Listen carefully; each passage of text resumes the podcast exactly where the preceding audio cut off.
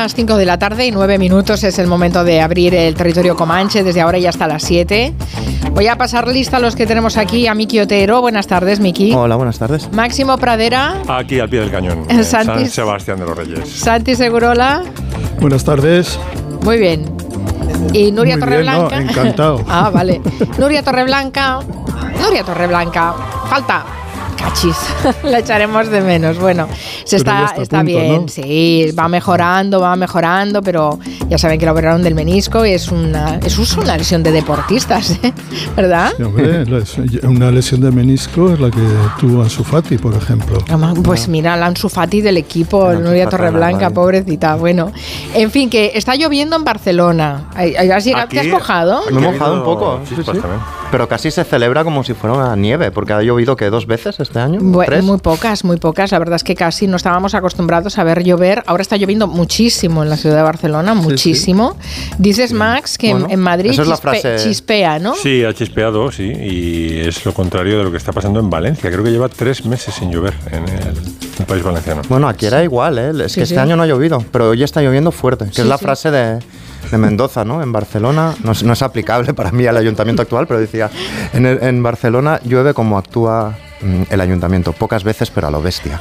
Decía en el, escribió eso en el 91, más o menos. Eh, qué bueno, qué bueno. Santi también está tan contento de que llueva en Bilbao. Sí, sí, se- lleva ya dos días lloviendo, Sí, y- con- pero llueve como, como en los buenos tiempos, es decir, buenos chaparrones, de repente sale un poco de sol, llega un poco de viento, otro chaparrón, uno más Bueno, fuerte, Estás luego tan baja. contento que te has pedido hasta una canción. Sí, una maravilla de canción. Esta canción que se titula Miro la lluvia, I See the Rain, de Marmalade, un grupo escocés, un grupo escocés que escribió sobre la lluvia en términos un poco más pesimistas, porque esta canción lo que pedían es que saliera el sol en Londres, pero a mí me ha hecho tanta ilusión que llueva que invito a todo el mundo a que disfrute de Marmalade y I See the Rain.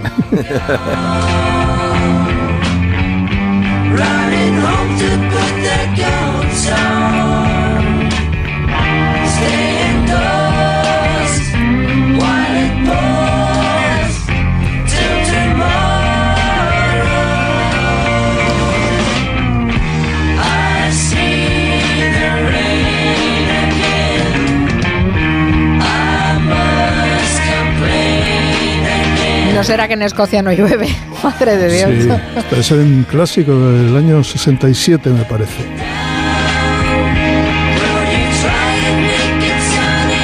Bueno, ahora todos entendemos la expresión de agua de mayo, como agua de mayo, porque de verdad que estábamos eh, muy secos. Y me- la pena es que no va a llover así un mes seguido, porque es lo que necesitaría. Los embalses en España están un poquito por debajo del 50% de su capacidad y en Cataluña estaban mm, por casi por el 25% y, y menos de su capacidad, o sea que es tremendo. Bueno, pues gracias por traernos esta canción, Santi, y por volver a la Gracias- infancia con gracias, esas gracias a lluvias en Bilbao. vosotros y a disfrutar Yo de, me, yo me la voy a lluvia. poner cuando salga ahora, a las 6, A mojarte, en los cascos, a, cha- a chapotear en los charcos, era algo que hacíamos de pequeños Sí, que bueno, nos sea, aún se hace, ¿eh? encantaba. Aún se Bueno, cuando llueve. de- con las botas de, de goma aquellas Exacto. que nos poníamos de pescador. como Peppa Pig. Qué bueno, qué bueno. Bueno, lo que ha emocionado a Max Pradera es que se estrena una peli de detectives. Se titula, o se llama Marlowe, que es el gran detective de Raymond Chandler. Ayer nos la recomendó David Martos, pero hoy Max Pradera, que es. Él es muy de Sherlock, ¿eh? Pero quiere rendir homenaje a sus detectives preferidos. No, no hay rivalidad entre detectives, Max. Es decir, si eres de. Sherlock, puedes ser de Marlowe. O de Sam Spade. Lo que no puede ser es de un análogo, es decir, eh, salvo a mí me ha pasado con Guillermo de Baskerville que me gustó tanto como el verdadero Sherlock, pero es la única, el único caso en que un detective análogo eh, me gusta tanto como el original, ¿no? Como, como el, como el primo hermano. Pero entre Sherlock y Philip Marlowe hay la misma igualdad, o la- es el mismo parecido que entre un huevo y una castaña. Entonces, a mí me gusta mucho Marlowe. Me gusta incluso más que Sam Spade, que es el, un poco el modelo original de Sí, Dashiell es- Hammett, bueno, es ¿no? el primero, ¿no? Es Sam el Spade primero. es el primero y el pero otro Philip Marlowe le añade tal grado de hipérbole eh, que resulta humorístico, ¿no? Yo eh, algunas de las mayores carcajadas que he soltado leyendo las he soltado leyendo eh, novelas de, de Philip Marlowe, ¿no? Porque una mano sobre la que hubiera podido sentarme, me agarró por la espalda, ese tipo de hipérboles en la descripción son muy, muy de, de. Era- era- era- esa arma era como una tarántula encima de una tarta de limón. ¿sabes? Es la otra. es Roncaba, increíble. Mira esta otra, Miki. Roncaba como un viejo forte con la junta de culatas destrozada.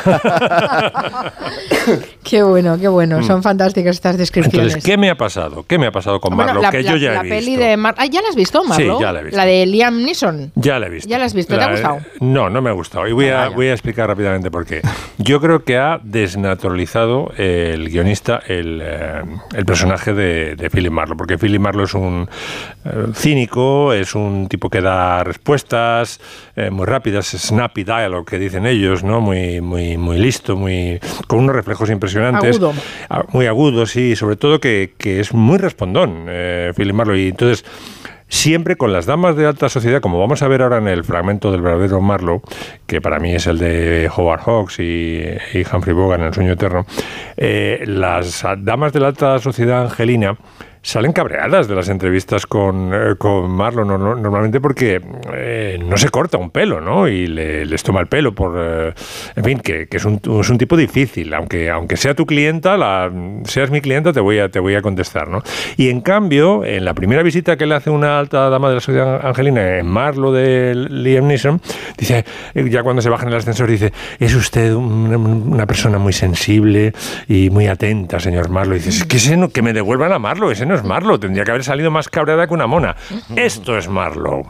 ¿Con qué es usted un detective privado? Creí que solo existían en los libros o que eran unos hombres pringosos que husmeaban por los pasillos de los hoteles. Caramba, no va muy arreglado. Ni tampoco soy muy alto. La próxima vez vendré con tacones, corbata blanca y una raqueta de tenis. Dudo que eso le sirviera de algo. Bien, ¿y sobre ese asunto de papá, cree que podrá resolverlo? No será difícil. ¿De veras? Creí que un asunto así requería algún esfuerzo. No demasiado. Eh, ¿Cuál será su primer paso? El de costumbre. No sabía que hubiera una costumbre. Está explicada con esquemas en la página 47 de cómo llegar a ser detective en 10 fáciles lecciones. Enseñanza por correo. Ah, y por cierto, su padre me invitó a una copa. También he leído el cómo llegar a ser comediante. ¿Oyó lo de la copa? Hablo en serio, señor Marlowe. Mi padre es padre- así usted mismo. Ya la, ya la cabreado, ¿sabes? Si es su cliente. Es un sobrao, Philip. Es un sobrado. Es un sobrao. Lo puedes decir después de la entrevista, es usted un hombre muy sensible, ¿no? Una, persona muy atenta, ¿no? no, no. Ahora, es- es- la verdad es que Bogart encarnó un Marlowe fantástico y Porque es, el, porque es el de Chandler, porque Howard Hawks eh, fue fiel al personaje original, ¿no? Que es un, un tocapelotas en esencia, ¿no? Bueno, eh, contrapuesto al personaje de Marlowe, por miles de razones, está la Miss Marple de Agatha Christie, ¿no? Que es un eh, personaje que se estrena con Asesinato de la Vicaria en 1930 y luego generó muchísimas más novelas, un personaje adorable y es lo contrario a Marlowe por muchas razones, porque es de pueblo, eh, porque es una detective aficionada, porque es mayor. Otra cosa de las que me ha molestado un poco en que no he llevado bien en Marlowe de Neil Jordan es que es muy mayor ya eh, Liam Neeson para este personaje. Chandler dice que tiene una edad entre los 33 y los 44, pero no puede tener 70 como tiene Liam Neeson, ¿no? No sé, no, a mí no me, no me ha entrado. Miss Marple es una señora mayor y, bueno, con gran poder de observación y ha sido interpretada magistralmente, pues, eh, al menos en dos ocasiones. Una por Angela Lansbury y otra por Margaret Rutherford en el eh, tren de las 4.50. Su billete, por favor. Una mujer ha sido estrangulada, lo acabo de ver. Perdone usted. Un hombre ha estrangulado a una mujer en un tren en el que acaba de pasar. ¿Estrangulado? Sí, estrangulado, debe hacer algo inmediatamente. Bueno, el- señora, ¿no cree que tal vez se ha dormilado y ha tenido una pesadilla? Joven, no estaba soñando, créame, lo he visto. ¿Qué va usted a hacer al respecto? Eh, pues estaremos en Brackhampton dentro de cinco minutos. En cuanto lleguemos daré parte. Gracias. ¿Me da su nombre y dirección, Sí, por por favor? supuesto. Miss J. Marple. Ma- Marple. Marple. Margaret Rutherford no era la, la- la de los hermanos Marx, la que siempre salía con ellos.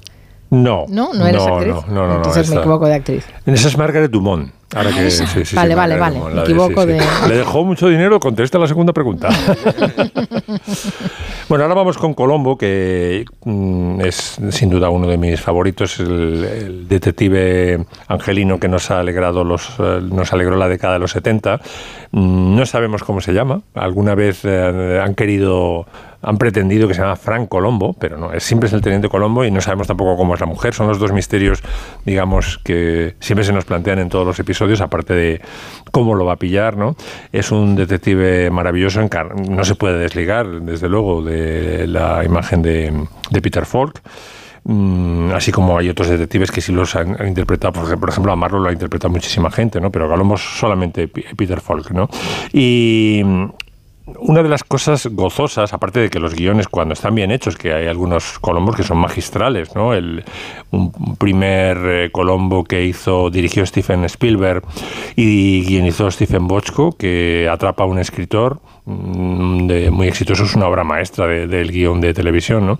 Y da, digo que da mucho gusto aparte de porque las tramas, cuando están bien hechas, están bien hechas, porque suelen ser de clase alta. Y entonces él, como es un zarrapastroso, que ves que gana lo justo, porque es un teniente bueno de la policía, pues es también una lucha de clases, ¿no? Es a ver si pilla al millonetti, al arquitecto Millonetis, a ver si pilla al escritor de éxito, a ver si pilla al gran director de orquesta, ¿no? Me acuerdo algún episodio de, con personajes así, ¿no? Y, y claro, el- la técnica que utilizan no es que no se había visto, no se había visto incluso el planteamiento, eh, esto en una, en una policíaca, ¿no? Que es que sabes quién es el asesino desde el principio, cómo lo ha hecho y el, eh, misterio, el gran misterio es cómo lo va a averiguar Colombo, ¿no? Es, maravilloso. Le dieron la vuelta en los 70 a, la- a la- a las historias de detectives, ¿no? Y es un personaje, ya sabéis, caracterizado porque no se sabe cómo mm, qué aspecto tiene la mujer que está omnipresente en sus citas. Viste siempre gabardina vieja, va siempre con un coche zarrapastroso, cochambroso, porque el bueno lo conduce su mujer. Tiene un, un Peugeot, conduce Colombo. Tiene un perro Basset Hound, al que llama perro, y en fin, eh, una voz ronca y fuma unos puros apestosos. Colombo. Colombo. Hola, señor Franklin. Me ha pillado usted leyendo el último libro de la señora Melville. No estaba entre los que me dejó. ¿Qué está usted haciendo aquí? Vengo a detenerle por el asesinato de su socio. ¿Qué? Em, tengo el deber de informarle de sus derechos constitucionales. Olvide esa estupidez. Lo he escrito cientos de veces. Lo sé de memoria. ¿Qué tontería es esa de que viene a detenerme? Vamos, señor Franklin, ¿por qué no confiesa? De esa forma nos ahorraríamos algún problema. Sabe que le ha atrapado.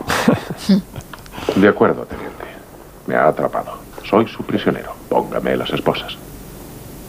Pero deme antes una moneda para llamar por teléfono a mi abogado, porque pienso demandarles a usted y a su departamento por arresto indebido y por difamación. Este es eh, el maravilloso Colombo, que además es ahora todos los, todas las temporadas me parece que están colgadas en una plataforma y recuperar a este personaje que ha envejecido muy bien, la verdad es que es una delicia. Yo en, en verano me doy grandes atracones de Colombo en, en la, en la tele. Bueno, eh, el detective favorito no tiene por qué ser un detective serio. Yo estoy enamorado del inspector Clouseau, pues desde que lo vi también en los 70. Es un personaje, a diferencia de Marlowe, que estaba ya redondo desde la primera novela, El sueño eterno, ese ya es, es Marlowe, ¿no? Es- el inspector eh, Clouseau, interpretado por Peter Sellers, fue creciendo. Al principio no estaba el inspector jefe Dreyfus, este eh, jefe de Clouseau que se acaba volviendo loco porque no soporta el éxito de Clouseau. No estaba Keito. ¿Os acordáis del eh, Sí, el asistente el japonés. asistente El jap- mayordomo japonés. el, el mayordomo japonés que tiene órdenes de Clouseau de atacarle por sorpresa para él estar siempre con, con sus, con sus reflejos. ¿no? Fue, fue, digamos que fue creciendo. Y fue creciendo también el acento francés. Claro, una de las mm, comicidades, por eso es importante ver a, eh, a Peter Sellers en versión original interpretando a Clouseau, es lo que llegaba a forzar el acento francés, ¿no? Eh, él hablaba así todo el rato y cada vez luego exageraba más. y esto planteó un problema en Francia, claro, porque allí no era posible trasladar esta comicidad, pero en fin, es uno de los grandes detectives de, de los últimos años, incluso. ¡Idiota! ¿Cómo podía saber que era el director del banco? ¿Cómo podía saber que estaban robando un banco? Eso es cierto. ¿Qué es lo que es cierto? Eso. Yo no sabía que estaban robando el banco porque estaba cumpliendo mi duro deber como oficial de policía. Ni tan siquiera arrestó al pordiosero. Había un dilema sobre si era el pordiosero o su primate el que contravenía la ley. ¿Primate? ¿Eh? Ha dicho primate. Exactamente, así es, un mono chimpancé. Así que me contenté con una amonestación. Ese mendigo estaba vigilando para los salteadores. Es imposible. ¿Por qué? Era ciego. ¿Cómo uno que vigila puede ser ciego? ¿Cómo un idiota puede ser policía? Contésteme. Pues supongo que alistándose... ¡Silencio!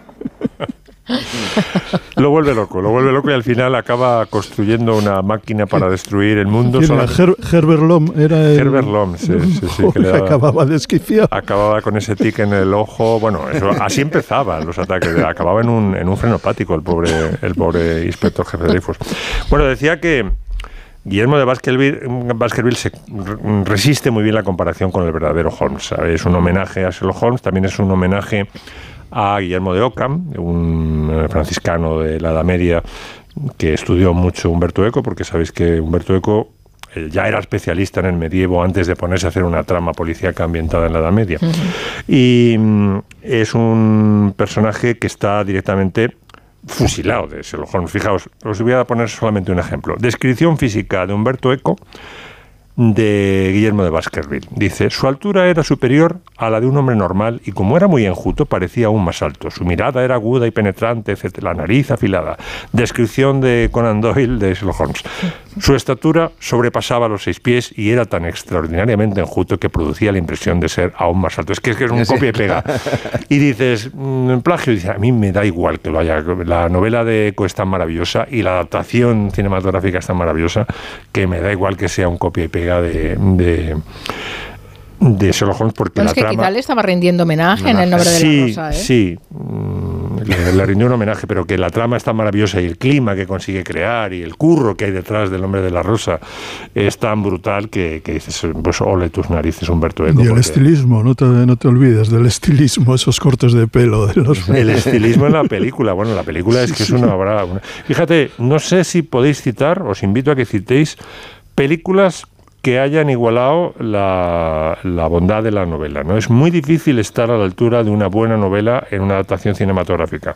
Pues esta de Jean Saxano yo creo que lo logra. ¿no? Es- hay muy pocas pelis que consigan estar a la altura de una obra maestra de la literatura, porque este la novela de Eco se llevó el premio Estrega, se llevó el premio, un premio inglés también importantísimo, en fin, fue una novela, aparte de mm, súper vendida, muy premiada.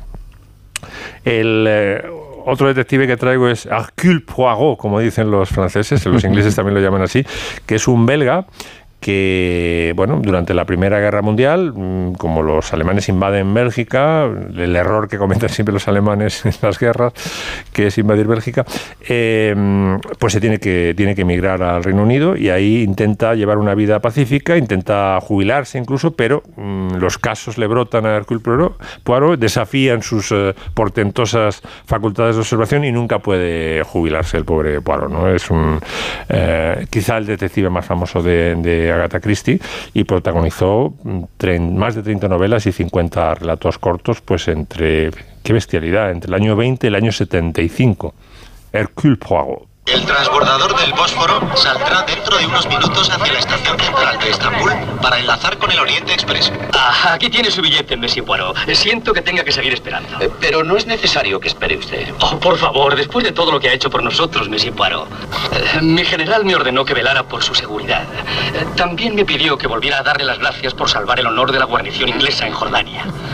Eh, La confesión del brigadier fue muy oportuna. Oiga, ¿cómo lo hizo?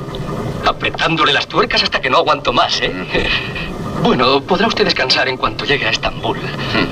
La iglesia de Santa Sofía es realmente maravillosa. Eh, ¿La ha visto usted? No. Yo creo que la gente que triunfa, los escritores que triunfan en novela policíaca, triunfan porque tienen buenas tramas, pero también porque escriben muy bien. Y era también el caso de Agatha Christie, ¿no? Dice, eh, hay un diálogo donde el que el inspector que suele acompañar a Hercule Poirot en, el- en- en Inglaterra eh, describe al personaje, ¿no? Dice, medía apenas más de 5 pies y 4 pulgadas, tenía la cabeza como un huevo y un detalle de gran escritora dice, la pulcritud de su vestimenta era casi increíble. Creo que una mota de polvo le habría causado más dolor que una herida de bala. Te iba a citar esa, Max. Sí, ¿a que sí? Es que es increíble. O sea, es el dandismo. Como, como la forma de decirle al lector que es un dandy eh, con una frase magistral. Y sin embargo, creo recordar haber visto a Peter Ustinov eh, haciendo el papel de Hércules Porat. Sí. Y no, no tiene nada que ver con esa descripción. Es ya curioso. estaba. eh, es que el- el- yo creo que el, el Poirot más Poirot es eh, Suchet, que lo interpretó durante muchos episodios en la, en la televisión. y, y es más acorde. Ese es la, el que más se parece al, al Poirot literario. Bueno, hemos hecho un repaso aquí a los detectives. Enseguida hablaremos de una serie que nos trae Santi Segurola. Pollo sin cabeza se titula, pero habla del mundo del fútbol. Y también tenemos un libro que nos recomendará Miki Otero. Una pausa.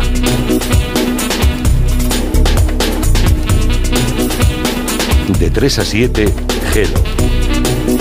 Con Carmen Juan.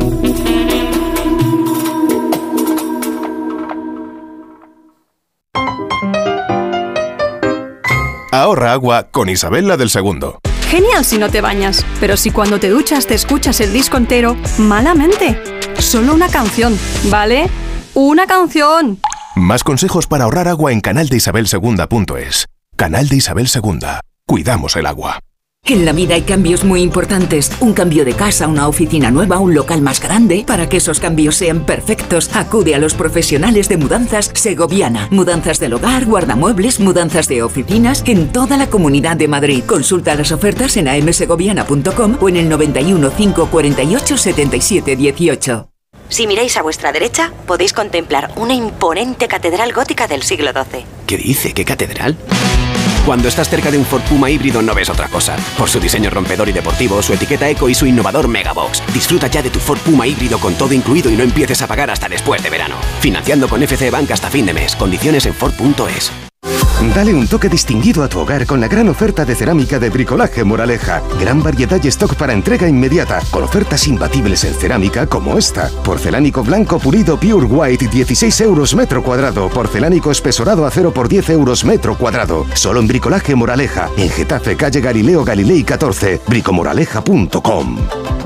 Si tiene joyas de firma o artículos de oro y plata, llame al 91 534 6706 o vaya a la Plaza San Juan de la Cruz 9. Si tiene joyas de firma o artículos de oro y plata, llame al 91 534 6706 o vaya a la Plaza San Juan de la Cruz 9. Le pagarán el mejor precio al momento. Y también bolsos de Vuitton, Chanel y Hermès. Si es que ya lo digo yo siempre, dúchate que sale económico, pero eso sí, hazlo en un plato de ducha de Duchamanía. Hazme caso, ¿no ves que una bañera tiene más peligro que meter los dedos en un enchufe? Y mira que son bonitos los platos de ducha de Duchamanía. Oye, con suelo antideslizante, sus mamparas para entrar a vivir, pues eso, dúchate que sale económico y llama a Duchamanía, que no me enteré yo que no lo haces. En Madrid, Paseo del Molino 6, 91 468 4907 y Sonora. Historias originales en audio para quienes aman el entretenimiento. Me llamo Nuri Ulloa. Quise ser directora de cine desde que vi una película de los hermanos Marx con mi padre. Esta tarde tengo reunión con Ginés del Santo. Va a producir mi primer largometraje. Es una comedia romántica, o sea que no vale nada. A tres días de empezar la película, solo puedo decir una cosa. Estoy deseando que se acabe. ¡Ahí va la hostia! ¿Y entonces para qué preguntas? No da igual la hostia, no está escrito, ¿eh? Pero suena bien, ¿no? Dar o no la talla.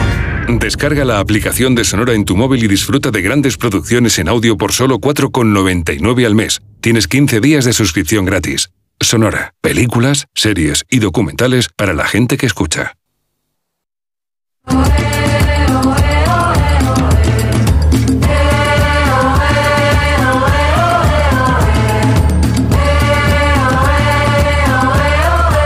Mira, les anunciaba la serie Pollo sin cabeza y Miriam a través de Twitter dice que en su maratón de series por estar con COVID, es decir, que la tenemos con COVID, pobre, he visto la serie Pollo sin cabeza y retrata muy bien los entresijos del fútbol. Mandadme un poco de ánimos que aún sigo, que me Pues cogió ánimos. cariño el bichín. Bueno, pues Miriam, muchos ánimos, pero vamos a ver qué, qué opinión tiene también eh, eh, Santi Segurola de esta serie. Retrata Ante- también los entresijos del, del mundo del fútbol, como dice Antes que nada hay que decir que eh, un oyente tiene COVID. Yo conozco a varias personas que tienen COVID ahora mismo y como se ha acabado oficialmente la, La emergencia sanitaria. la emergencia sanitaria, pero sigue habiendo COVID. ¿eh?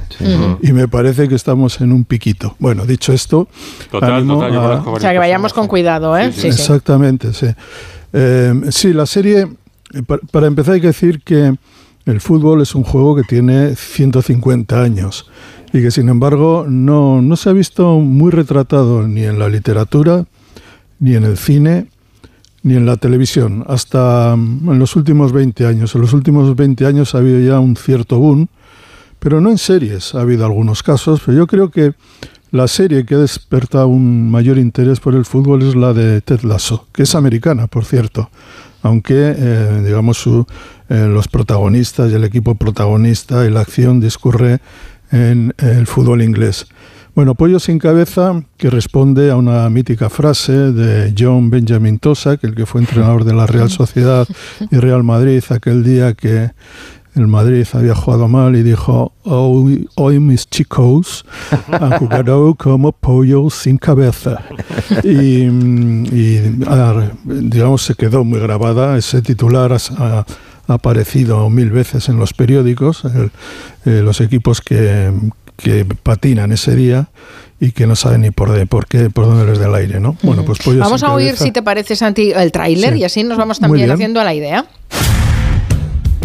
Yo le aseguro que si usted a mí me da un jugador de fútbol, yo le saco lo mejor que lleve dentro. No confíes en nadie aquí. Son todos unos hijos de puta. Me cago en el puto fútbol. Eres el puto Nardiño. Esta noche te van a elegir mejor jugador del planeta. Tú has hecho historia.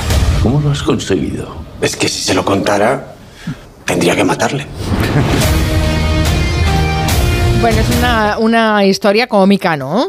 Sí, este tráiler me parece un poco dramático, porque la, la, historia es una comedia, es una buena comedieta de fútbol en la que eh, participa el hijo de Valdano, Jorge Valdano Sáenz, que fue guionista de Los Serrano y es un guionista ya veterano, profesional, que sabe de esto. Para empezar, conoce bien eh, todos los entresijos del fútbol.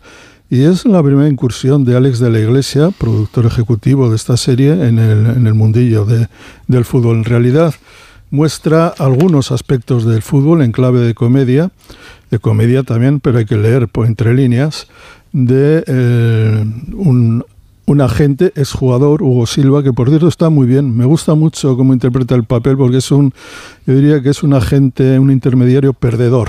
Es un intermediario que pretende progresar en el mundo de la intermediación futbolística y la verdad es que las cosas le salen bastante mal o le salen con mucha dificultad.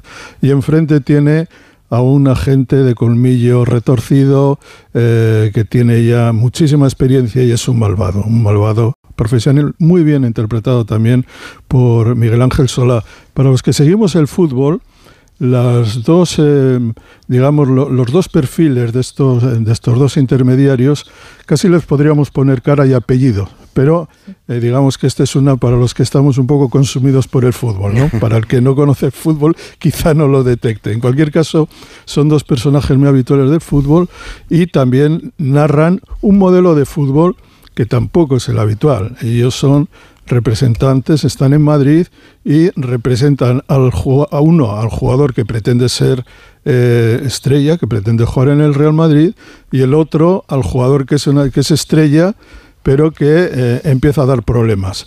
Eh, famoso Nardiño, que es el futbolista brasileño que tiene todas las componentes de lo que ahora se lleva en las, en las es todo lo que aquello lo que la gente cree que es un futbolista estrella, que luego no es verdad, pero sí que hay algunos que responden a este arquetipo. Es frívolo, es caprichoso, es presumido, es inaguantable.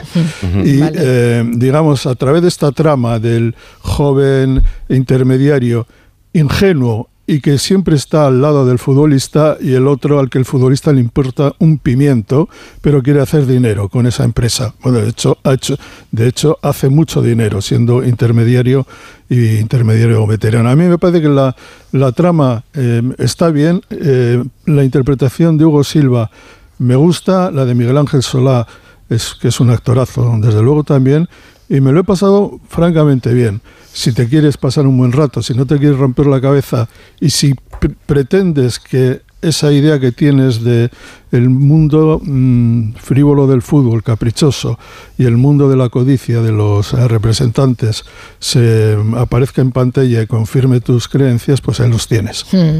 Muy bien, la recomendación de, de Santi la mirar, pero con una cierta mirada crítica ¿eh? en esta serie, aunque nos hace pasar un buen rato, pero que eh, habla o retrata una determinada parte del fútbol que no es la general.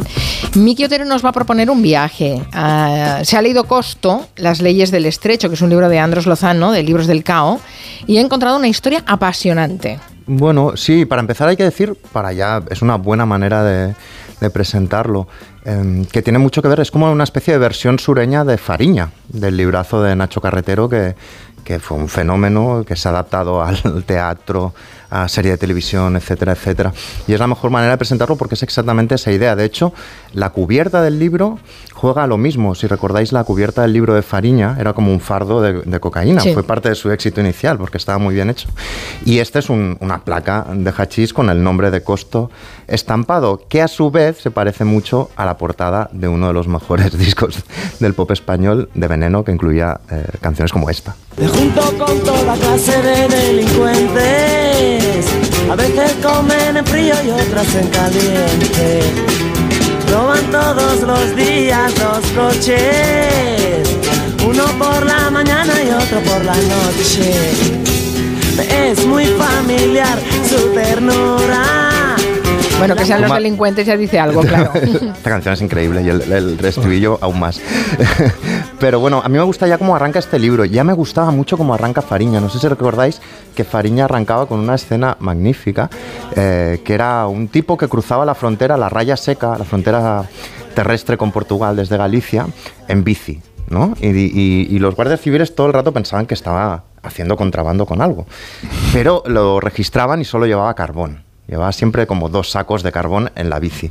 Y luego volvía a pasar al otro lado, lo volvían a parar y solo llevaba carbón. ¿Y qué pasaba? ¿Con qué hacía contrabando en realidad este tipo?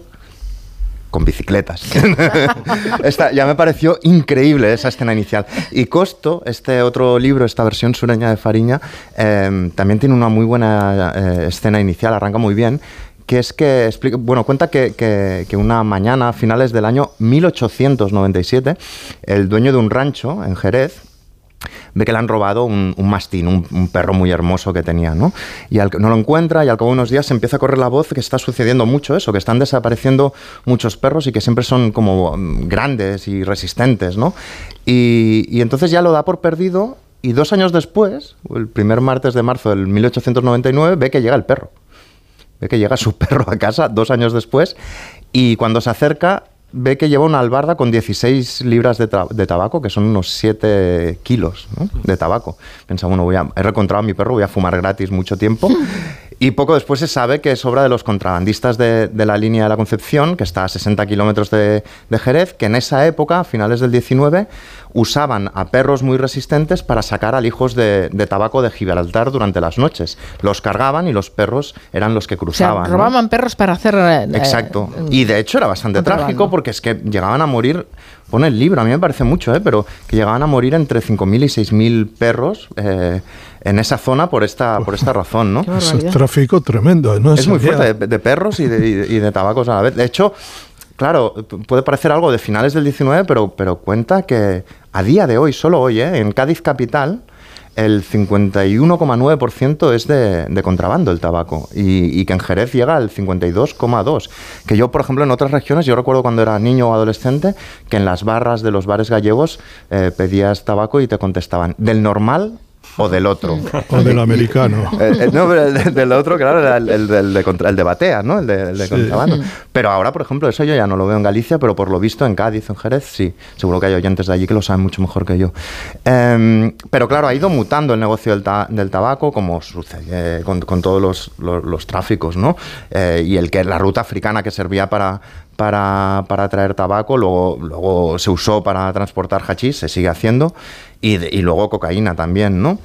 Y en esa, en esa zona que está al sur del sur de Europa, todo este narcotráfico tiene que ver con muchas cosas, con la proximidad a las montañas de Marruecos donde se cultiva el, el cannabis, tiene que ver también con las tasas de paro muy altas que hay en, en esa zona, con vivir en la periferia de la periferia de alguna manera, o eso es lo que cuenta el, el libro. Y es interesante porque va explicando cómo va mutando el negocio, ¿no? Cómo arranca con botes pesqueros, luego hay lanchas eh, que son como de corrupción en Miami, luego hay avionetas y explica algo muy curioso que yo no sabía, eh, que durante la pandemia y los confinamientos empezaron a usar drones para, para transportar el, el hachís y para traer de vuelta allí eh, fármacos, ¿no? Eh, drones cada vez más sofisticados, ¿no? Eh, que es algo que se intenta controlar, pero que se, se- calcula que se, se generan 40.000 toneladas de producción anual de hachís en Marruecos, o sea, es increíble. Esto todo plantea un tono como más sórdido y muy diferente de la imagen edénica de la contracultura del hachís en Marrakech, que también explica este temazo de Crosby, Stills and Nash.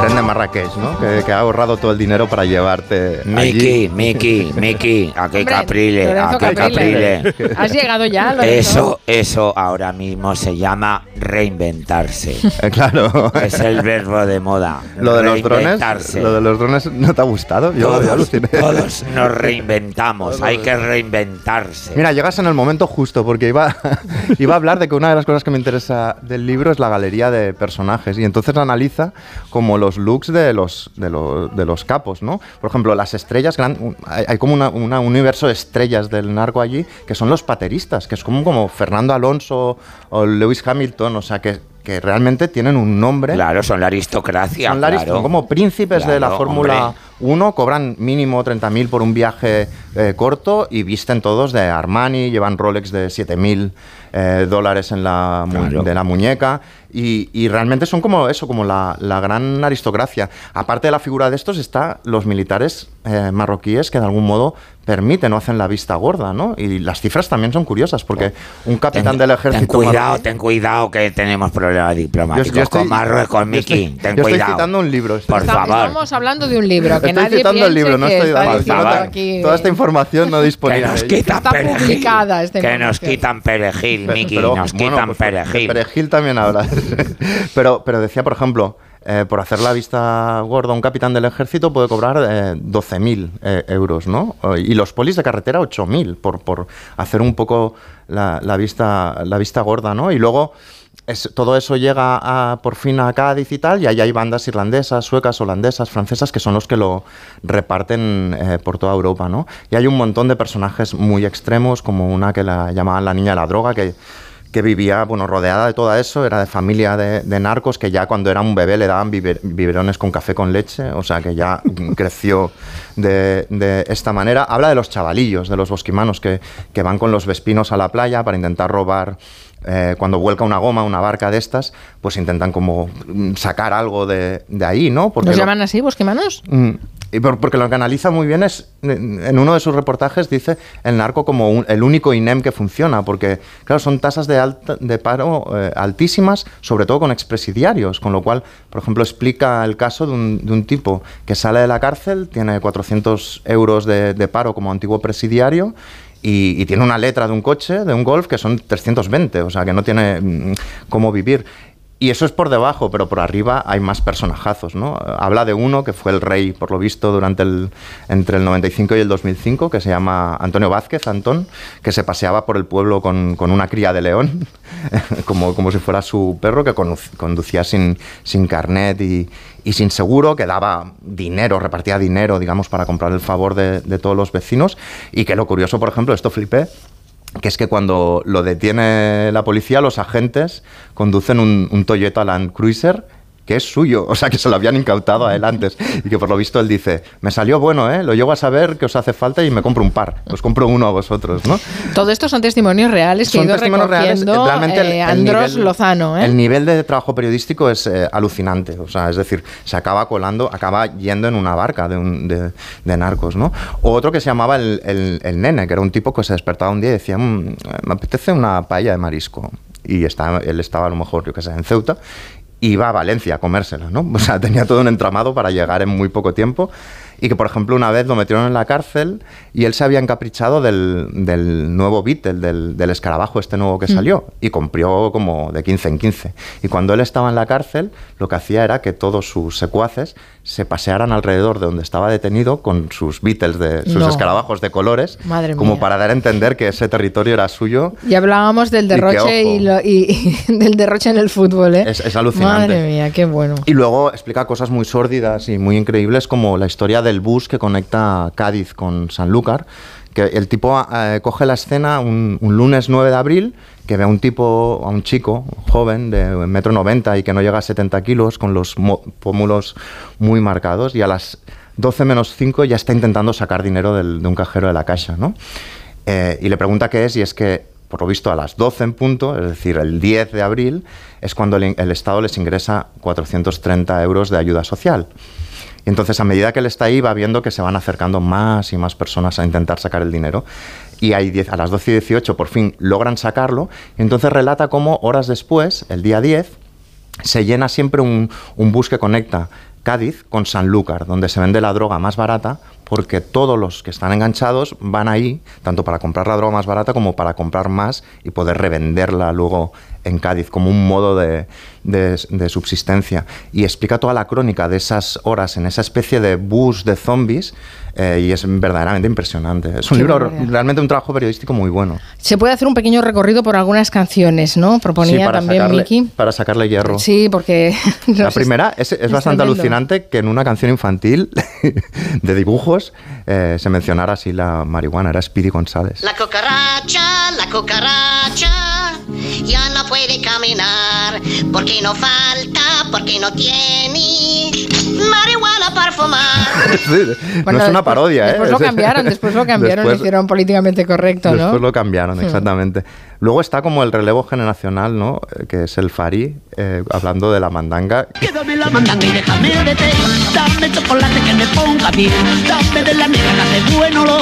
Que con la María vaya todo. Que ojo, que la, la canción tiene gracia, pero lo que es verdaderamente el hit es en este vídeo, está en YouTube, la introducción de la canción, que le explica el mito fundacional de cómo se le ocurrió la canción. Estábamos en un bar, entraron unos chavalillos y explica cómo en solo en, en 40 minutos tenía Te hace armada todo un retrato sociológico, ¿no? La Qué canción, barbaridad. exactamente. Habla de mandanga, de... Sí, además como si hubiera creado Yesterday, ¿sabes? Como si lo fuera- explica como tú, tú lo has visto el vídeo, es muy Sí, divertido. sí, y luego hay otra historia curiosa que es que Por en- cierto, eh, Miki, fuiste tú el que el que identificó el famoso libro que el Fari lee junto a la piscina, ¿no?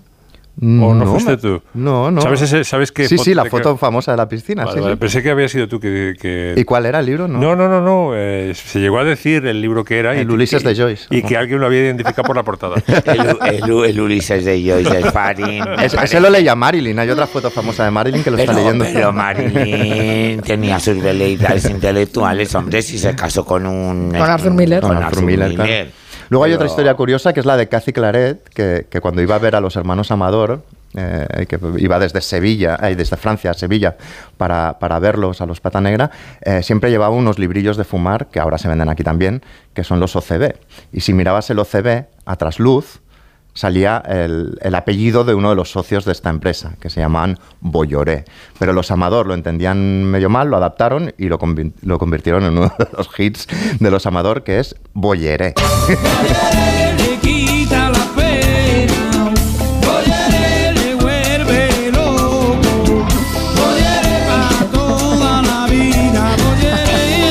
Yo sabía que venía qué papel. Pero lo gracioso es que la canción se hizo tan grande, sobre todo en Francia, que tiempo después en la cajetilla de Bolleré, o sea, de OCB, Sí. salía un, como un dibujito, un retrato de Raimundo Amador. O sea, porque, porque fue un hit también en Francia. Qué bueno. Y ¿no? luego está, eh, por último, el terreno de la metáfora, ¿no? Una canción que podría ser de amor y podría no serlo. Es de una morena con piel de chocolate. Mm. No dejaremos de ser ama- Siempre te llevo guardada muy cerca del corazón.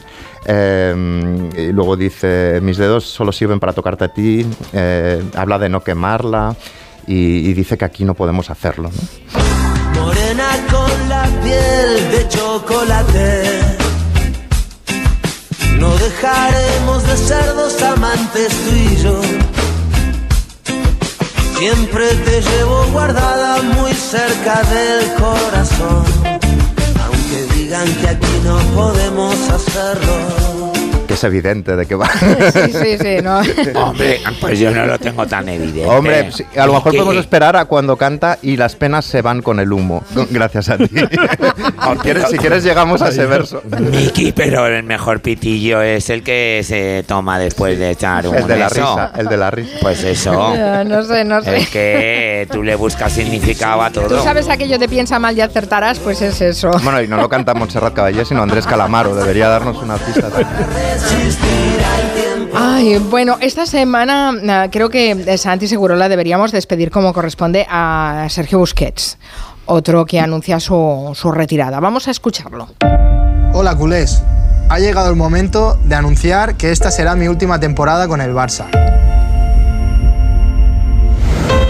Ha sido un camino inolvidable. Desde pequeño, cuando venía a ver los partidos o los seguía por la tele, siempre soñé con poder jugar con esta camiseta y en este estadio.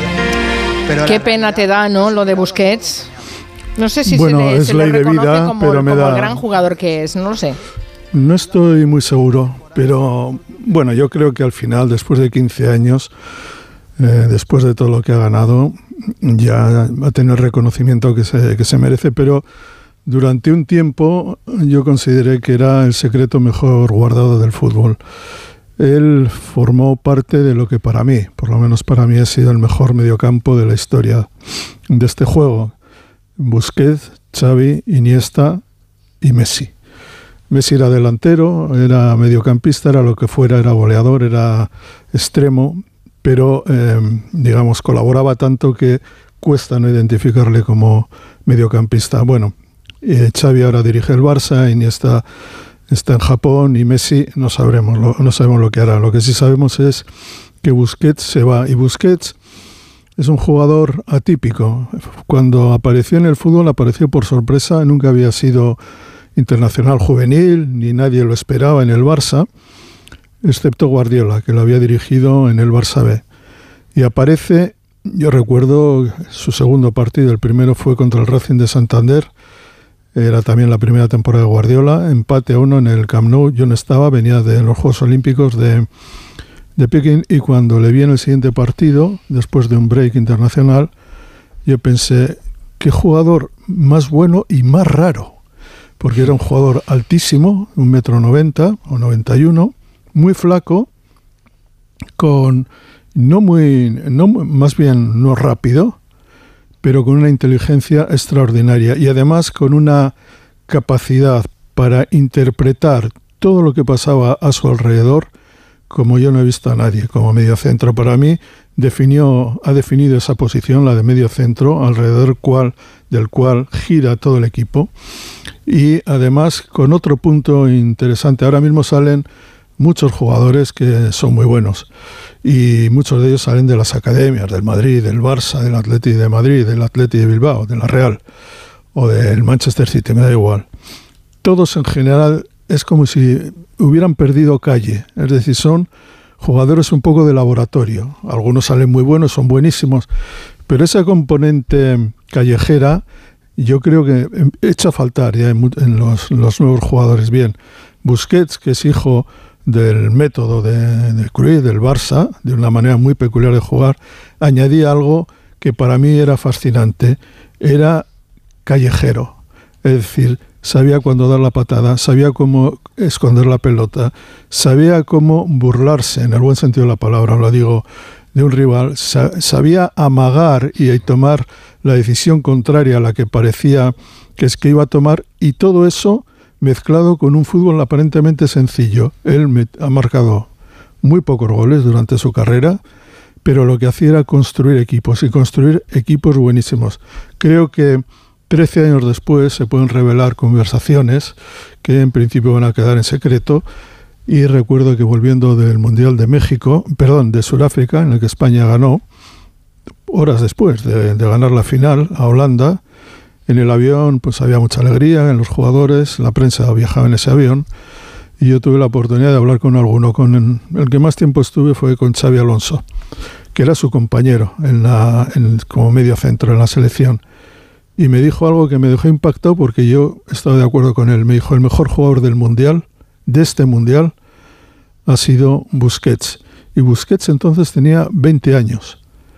Y yo creo que ese, el homenaje de, de los compañeros que saben de verdad quién es el mejor, aunque por entonces la gente no lo supiera, me parece que es la mejor garantía de lo que estábamos viendo, es buenísimo. Además, quiero hacer, decir una cosa, la manera de, de despedirse ha sido natural, como su juego. Eh, no ha tenido nada de acontecimiento social, no se ha despedido en el tercer mes de la temporada. No, No, ha sido se ha Piqué. despedido a lo piqué. ¿no? No ha sido lo Piqué, que Piqué convirtió su despedida en el acontecimiento de la semana. E incluso se permitió el lujo de eh, no jugar el último partido en, Pamplona frente a Osasuna antes del Mundial porque eh, se había lesionado un central del Barça, él podía salir, pero en el túnel de vestuarios discutió con el árbitro y salió expulsado. Es decir, no jugó y creo y curiosamente a la gente le pareció bien al barcelonismo que un jugador no saltara al campo cuando su equipo estaba necesitado, porque necesitaba un central.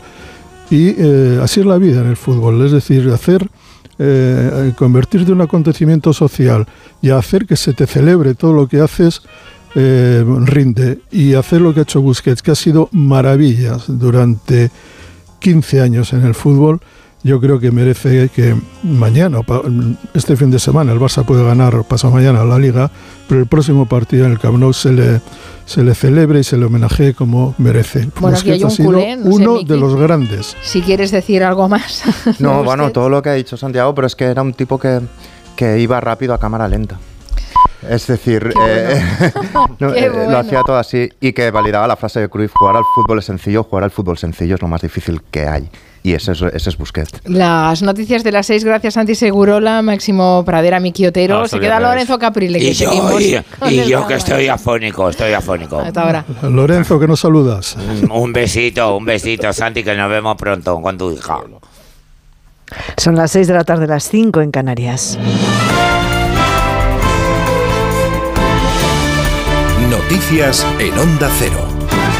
Buenas tardes. La Fiscalía de la Audiencia Nacional está analizando ya la denuncia de Dignidad y Justicia sobre la presencia de 44 etarras en las listas de H. Bildu en las próximas elecciones del 28 de mayo, antes de determinar si abre diligencias de investigación para esclarecer si alguno de esos candidatos está imposibilitado para concurrir a las elecciones al haber sido condenado a penas de inhabilitación. Según informado en un comunicado, se ha procedido al registro de la denuncia y tras sus análisis se tomará la decisión que proceda respecto a la apertura o no de diligencias de investigación preprocesales.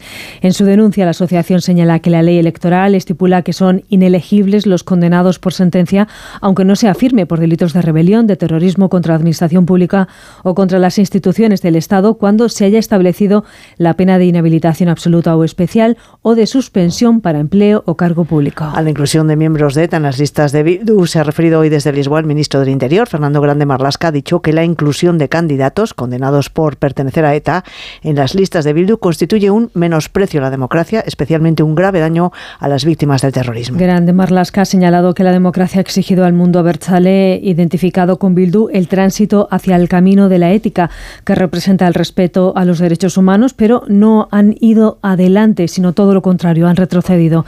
En el mismo sentido se ha pronunciado hoy otros ministros del Gobierno, como la vicepresidenta primera, Nadia Calviño. Pues mire, como señalaba ayer, resulta absolutamente incomprensible. Incomprensible. Yo no sé qué líderes de un partido político eh, pueden considerar que eh, o pueden querer eh, hacer un daño a las víctimas y por otra parte volver atrás. Eh, ETA dejó de matar hace 12 años, hemos dejado atrás un periodo muy negro y muy doloroso de nuestra historia y nadie debería querer volver a, abrir eh, y activar esos sentimientos que yo creo eh, nos oprimen el corazón a todos los españoles. A Bildu se ha referido también el líder del Partido Popular, Alberto Núñez Feijóo, ha hecho un llamamiento a la dignidad del PSOE ante lo que considera una ignominia. Me repugna igual que a la inmensa mayoría de votantes del Partido Socialista Obrero Español que Bildu lleve asesinos en sus listas. Me estremece que el partido del gobierno de mi país diga que eso merece un respeto. Y me entristece y me indigna que el sanchismo se calle y baje las orejas ante esta provocación.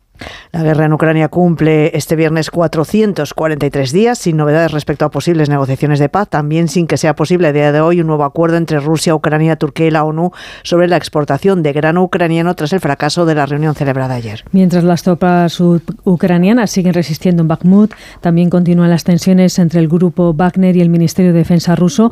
El jefe del grupo de paramilitares que apoya a Rusia ha asegurado que sus tropas están en el peor escenario previsto.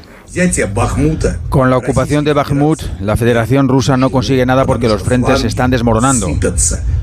Y los intentos del Ministerio de Defensa ruso con sus declaraciones en las que hablan de que las cosas se ven mejor son y traerán una tragedia general para Rusia. Tienen que dejar de mentir de inmediato. Con la pérdida del depósito de agua de Berkivka al noroeste de Bakhmut y la pérdida de otros territorios, los rusos han abandonado solo hoy unos 5 kilómetros cuadrados. Se imponen las compras en los mercados financieros, las bolsas han terminado la semana en positivo y el IBEX 35 queda para el lunes por encima de los 9.200 puntos. Patricia Gijón. El IBEX suma finalmente un 0,5%, recupera los 9.234 puntos en una sesión con pocas referencias. El selectivo español acumula un saldo positivo en lo que va de año superior al 12%. El apoyo viene del lado de los grandes valores, con Ferrovial, BBVA y Arcelor a la cabeza. En dirección contraria pierden posiciones Meliá, Acciona e Inmobiliaria Colonial. El petróleo frena hasta los 74 dólares el barril ante el temor a una menor demanda por la desaceleración económica, mientras que el euro tira a la baja, fija hoy su cambio sobre el dólar con 8 centavos. Y la pregunta que les hacemos en nuestra página web ondacero.es. ¿Los mensajes que escucha en campaña le hacen cambiar el sentido de su voto? Pues no lo cambia una gran mayoría, 96% de quienes han participado en la encuesta, sí lo hace el 4% restante. Y los deportes, Alberto Fernández, buenas tardes. Buenas tardes. La jornada 34 en Primera División comienza esta noche a partir de las 9 con el Mallorca Cádiz, el conjunto amarillo jugándose aún sus aspiraciones por mantenerse en Primera División. A la misma hora en Segunda inaugura la jornada número 40 el Burgos Leganés. En baloncesto, en directo, Final Four de la Liga de Campeones que se celebra en Málaga, en el Martín Carpena, Lenovo Tenerife está ganando 25-19 al Hapoel de Jerusalén. En la segunda semifinal, a partir de las 8 y media, Unicaja de Málaga se mide al Bon alemán. En tenis, Masters de Roma, Paula Badosa se ha metido en tercera ronda tras eliminar en dos sets a la tunecina Ons Jaber. Mañana a partir de la una de la tarde, Carlos Alcaraz debuta ante Albert Ramos. Y en ciclismo, séptima etapa del Giro de Italia, la primera con final en alto y con victoria para el italiano Davide Weiss del Eolo Cometa. Primera gran victoria profesional para el equipo dirigido por Jesús Hernández y propiedad de Alberto Contador. Volvemos con más noticias a las 7 de la tarde, las 6 en Canarias en la Brújula con Rafa Torre. Como el perro y el gato. Es lo que tiene ir al veterinario, que vean lo que le pasa, pero el veterinario ha valorado que esa tos requiere un tratamiento con corticoides y el animal está mejorando. Los gatos que viven en un recinto cerrado y que no salen al exterior, evidentemente en algún momento tienen la curiosidad. Tienen el interés, esa curiosidad. Y si ven una puerta abierta y dicen, pues a ver qué hay ahí al fondo, pues tiran. Aquí está, como el perro y el gato, para pasar ese buen rato. Todo sobre las mascotas con Carlos Rodríguez. Como el perro y el gato. Sábados a las 3, domingos a las 2 y media de la tarde y siempre que quieras en la app y en la web de Onda Cero. Patrocinado por Menforsan, los especialistas en cuidados, higiene y cosmética natural para las mascotas. Te mereces esta radio. Onda Cero, tu radio. Julia en la Onda.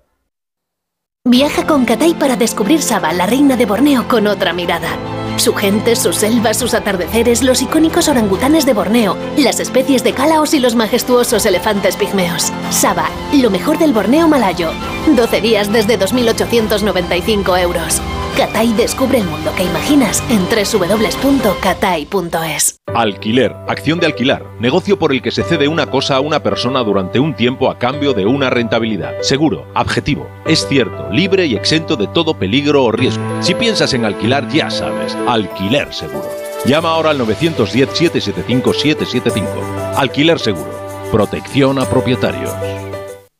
¿Sabías que en Madrid tenemos la mejor escuela de negocios de España y la tercera de Europa, según el mejor ranking del mundo, el del Financial Times, con seis campus en Europa? ESCP Business School es la escuela de negocios número uno de España y la más internacional. ESCP Business School, somos la número uno. Infórmate en somosescp.com. Somos escp.com. Las vacas Angus y Wagyu del Ganadería Organic comen pastos naturales reforzados con una mezcla de higos secos y pasta de aceite de oliva virgen extra. Es una carne increíble. Y como queremos que la pruebes, te llevamos del campo a tu casa dos solomillacos de 300 gramos, un chuletón de un kilo y cuatro hamburguesas de 150 gramos por solo 69 euros. Todo Angus Eco de Organic. Haz tu pedido 910 2010 910 2010 o en carneorganic.com. Organic, la mejor carne del mundo. ¿Sabías que es muy importante hacer el mantenimiento del cambio automático de tu coche? Haciéndolo evitarás futuras averías. Automatic.es. Haz el mantenimiento. En Automatic lo hacemos en un express. Entra en automatic.es. Aprovecha la campaña del 10% de descuento en el mantenimiento del cambio automático. Automatic Express. Expertos en el mantenimiento de cambios automáticos. Cuidamos tu cambio automático. Automatic.es. Radio Estadio Noche. El deporte y sus protagonistas con Aitor Gómez. Carlitos Alcaraz, muchas felicidades, buenas noches. ¿Qué tal? ¿Cómo estáis? Buenas noches. Carlitos es favorito para Roland Garros. Bueno, eso dice todo el mundo. Eh, nosotros no, no nos gusta ponernos esa etiqueta de favorito porque sé de las capacidades que tienen todos los jugadores para jugar a un gran nivel, pero sí que es verdad que vamos con mucha confianza, jugando a un gran tenis, físicamente estando a, a un nivel alto, así que bueno, vamos a Roland Garros con especial ilusión y, y con mucha confianza. Radio Estadio Noche. Aitor Gómez. De lunes a viernes a las once y media y siempre que quieras en la web y en la app. Te mereces esta radio. Onda Cero, tu radio. 98.0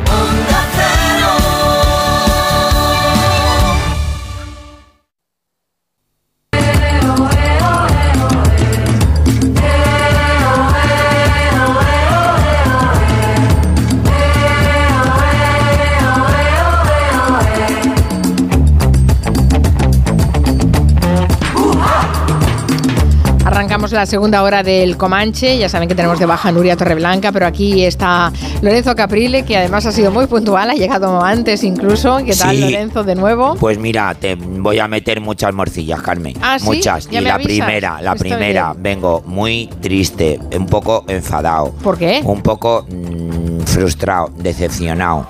Esta mañana he estado por el centro de recaos relacionados con mi oficio, por toda la zona de Pontejos, centro, Gran Vía, en fin.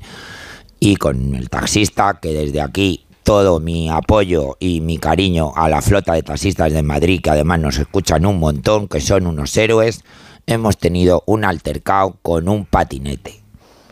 Mm, Sé que me van a poner verde en las redes sociales, me da lo mismo. Chicos con patinetes, por favor, sed prudentes, os estáis jugando la vida. Yo a este chico, a este muchacho le he dicho, "Eh, no, no vas con casco además, y me ha contestado de una manera muy grosera, no es obligatorio. Y digo, ¿no es obligatorio mm, perder tu vida? Mm, porque yo tengo un caso muy cercano, y no me quiero emocionar, que está en Toledo por hacerse el guay con el patinete. Sí, sí, no, Sabéis sí, lo que hay en es- Toledo, ¿no? el centro de eh, parapléjicos. Eh, Por favor, sí, sí. A, a quien Pues gane, esperamos a la prudencia. a quien gane en el Ayuntamiento de Madrid, que no voy a abrir ese melón, por favor, que regule el tema de los patinetes, porque los taxistas lo están pasando fatal.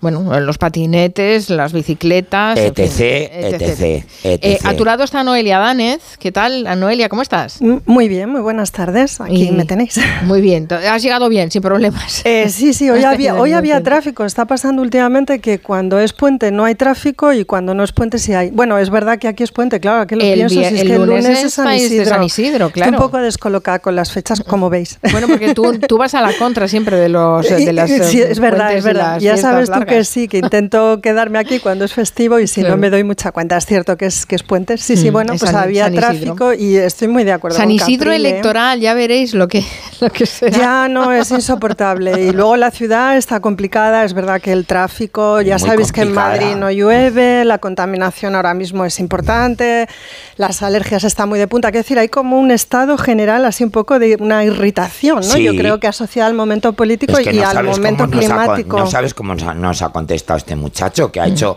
vamos, el, el pobre taxista por no atropellarle y encima, la- vamos, nos ha echado una bronca. Yo le he dicho, pero hijo mío, que te estás jugando la vida. Y me dice, Eso a usted no le importa. Mi vida es mía. Claro, con veintitantos años la vida es tuya. a- Sí, hasta que soy, deja, soy libre para decidir lo que hago con mi vida. hasta sí. que deja de ser tuya. Sí, sí, sí. Porque los que tenemos Deja- una edad, pues valoramos mucho la vida. ¿Qué Dejad que diga? salude Antón Reixa, que está desde la, desde la barrera escuchándonos. ¿Qué tal, Antón? ¿Cómo tardes. estás? Buenas Buenas tardes. Hola, Antón. Tranquilo, no he, no he venido en patinete, yo creo que...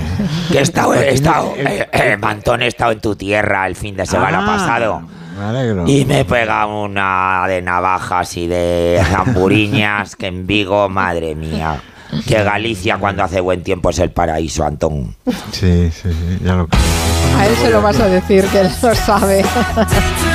Bueno, ya que bien es tan hablador y tan morcilleador, vamos a empezar con Lorenzo Caprile, eh, que nos quiere hablar de eh, una exposición que tiene un título muy sugerente. Sí.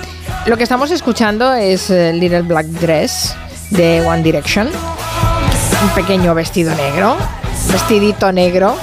Bueno, pues el título de la Ese que no debe faltar en ningún el armario. de armario. El que tenemos todas. El que tenemos todas, efectivamente. Pues el título es El negro del luto a la seducción. Me encanta este Efectivamente. título. Es buenísimo. Y quedan ya muy pocos días, se ha ido prorrogando, prorrogando con perdón, y ya termina el 16 de mayo.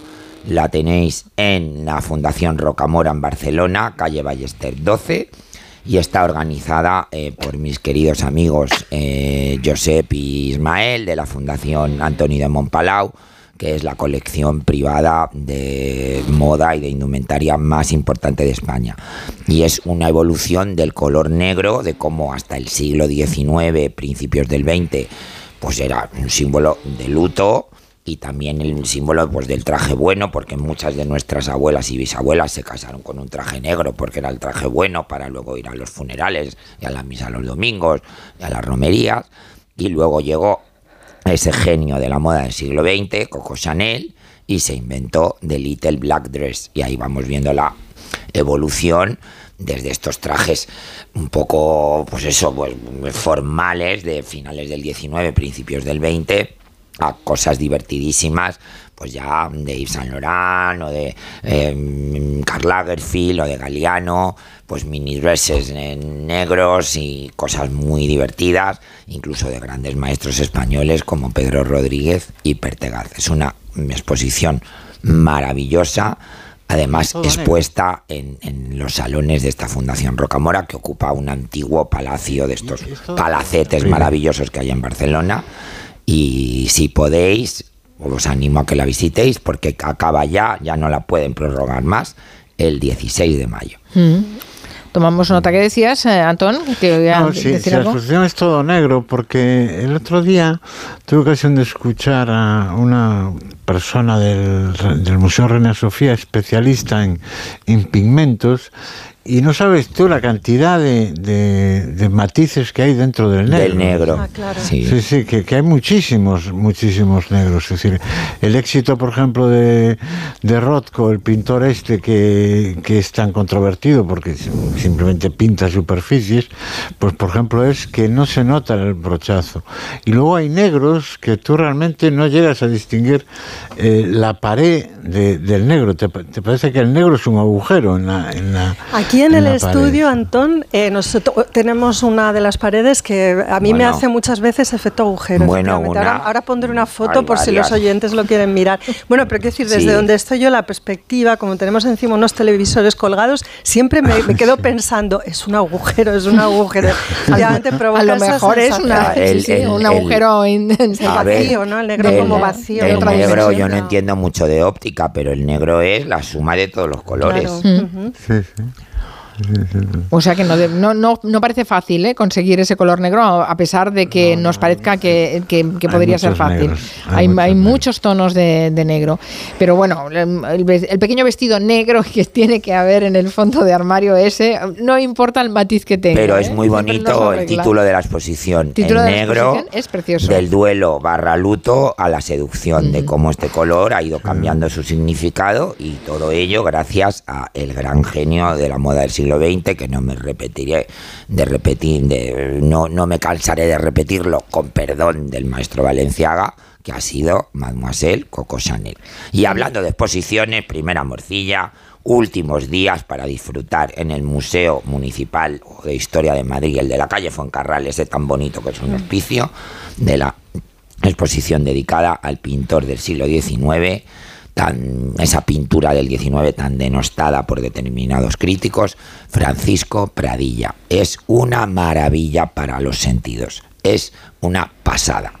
Hay un cuadro que es la despedida de Boabdil de Granada, que es que tú sientes el viento sobre tu cara y, y él, está de espaldas, pero ves, puedes captar la cara de, de este pobre señor que ha perdido ese paraíso y, que se está despidiendo por última vez pues pues, pues, pues, pues, de aquello que debía ser una maravilla antes de que entraran los reyes católicos y bueno, pues hicieron lo que lo que hicieran. Cosas de reyes católicos. Efectivamente. Vayan apuntando de todas esas estas recomendaciones y estas sugerencias. bueno, oye, ¿creéis que todo el mundo identifica esta música?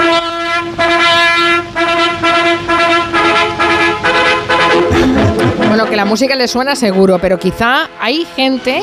Esto es el nodo. Nuevas generaciones que no saben. Esto es el nodo, la, la, pertinaz sequía, perdóname. claro, eh, pero ¿estáis convencidos de que todo el mundo sabe a estas alturas que era la sintonía de un espacio propagandístico del régimen de Franco que se proyectaba en los cines? Ah, es que pasa el tiempo y también se pierde la memoria del nodo, ¿no? El nodo, el nodo desapareció en el 81, por lo tanto, los que no eran adultos o están en edad de ir a las salas de cine en el 81, no, esto no le suena a nada. Pero durante muchos años, desde 1942, el nodo eh, era de, proyección obligatoria en todas las salas de, de cine y el nodo tiene un autor, tiene una música del nodo tiene un autor. de eso, de eso querías hablarnos, ¿no? De hacer un, eh, ponerlo un poco en, en, la, en, la, historia, porque no, no se le conoce. ¿Cómo, recuérdanos cómo se llamaba, Emilio? Emilio Lember, Emilio mm. Lember Ruiz. Eh, es curioso que en Málaga, en el callejero de Málaga, hay una calle dedicada al compositor Lember Ruiz, pero es posible que los propios eh, malagueños ni siquiera lo relacionen a Lember Ruiz con el compositor del nodo. Bueno, eh, conviene decir que el nodo es el, es el acrónico de noticiero y documentales. Mm. Eh, la memoria local de Málaga, sin embargo, sí identifica los orígenes de Emilio Lember. Es, muy, muy invocado en Málaga un naufragio terrible que hubo en 1900 que un barco, un barco francés, el, Nedo, el Nedenó, naufragó y la población de, de, Málaga se volcó con, ese, con ayudar a esos náufragos. Y entre ellos venía eh, Otto Lemberg, que es el padre, que es el padre de, Emilio Lemberg. ¿eh? Y, ese, heroísmo del pueblo de Málaga en, rescatar a esos, a esos náufragos le valió el calificativo en el, escudo de Málaga de la muy hospitalaria ciudad de Málaga. En ah, sí, es por eso que se pone eso en el escudo de que pone eso. Ah, mm, sí, no por el. En 1912 ya tenemos a, Emilio Lember, el autor del, del, nodo. Lo tenemos en el conservatorio local, en la disciplina de piano clásico, y enseguida dio el salto a componer eh, música, música sinfónico. ¿eh? En 1926 él se traslada a Madrid para probar fortuna con, con el Teatro de Zarzuela y con el Teatro de Revista y no sabemos cómo ni por qué, en el año 1942, cuando el vicesecretario de Educación Popular decide o que sea obligatoria la proyección del, modo, del nodo, le encargan a Emilio Lember eh, la composición. Eh, parece ser que, por una parte, se obvió que Emilio Lember había sido parte, había formado parte de la banda musical republicana, que así se llamaba, y se, obvió ese asunto. Y parece también claro que la razón por la que este subsecretario de Educación Popular eh, produjo el nodo tiene que ver con que eh, por una parte podían, podrían utilizar un noticiero alemán, pero le resultaba muy nazi. Ya en 1942 el régimen de Hitler resultaba muy nazi al régimen de Franco. Eh, había otro noticiero americano y había otro italiano. Y el, americano era de la Fox y por, los, por, ahorrarse eh, problemas de divisas, al final decidieron, decidieron producir su propio nodo. se han producido 4.000 nodos. ¿eh? 4.000 nodos que, que se dice pronto. Y, bueno, este hombre Emilio Lember, bueno, imagino que cobraría los derechos de autor del nodo, pero es cierto que, que era un hombre inquieto. Él, él, puso muchas películas, a, mucha música a películas, hizo, casi 26 películas. Una de ellas fue, empezó con Boda, de Sara Montiel, y, y otra es eh, una, una revista eh, que se vio en el cine con un paso doble, cántame un paso doble español, que tenemos por ahí una ilustración sonora que, que aparece el, el paso doble, el cántame un paso doble español. Que esto dio motivo. Ahí está. Con las flores de otras tierras tú verás que el olor de los claveles bueno, la, la, composición de, esta, de este paso doble dio origen a un enfrentamiento entre Lember y, y, y Tony Leblanc, que Tony Leblanc también reivindicaba que él era el autor. Y bueno, esta es la vida curiosa de, de, de, Emilio Lember, que se fue buscando la vida como pudo entre los encargos del nodo, las zarzuelas, las revistas, ese tipo de cosas. O sea, es, y, lo bueno, que estamos oyendo lo compuso este, este lo compuso Emilio él. Lember. Uh -huh. Emilio Lember. ¿eh?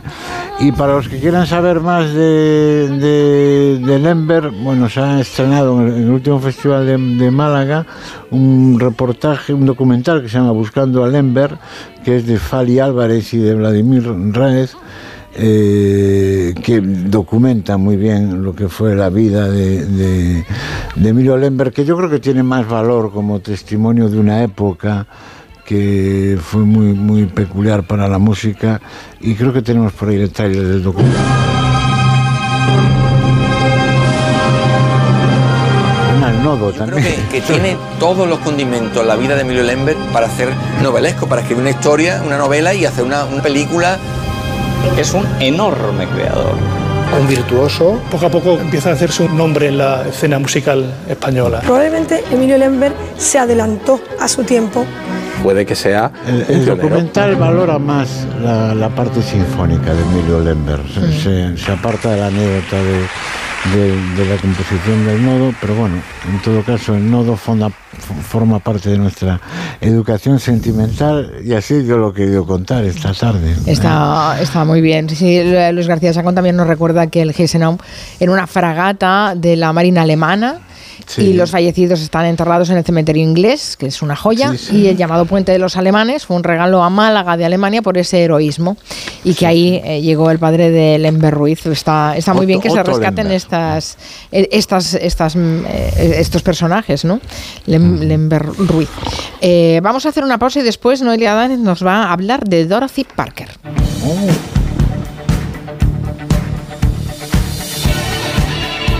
En Onda Cero.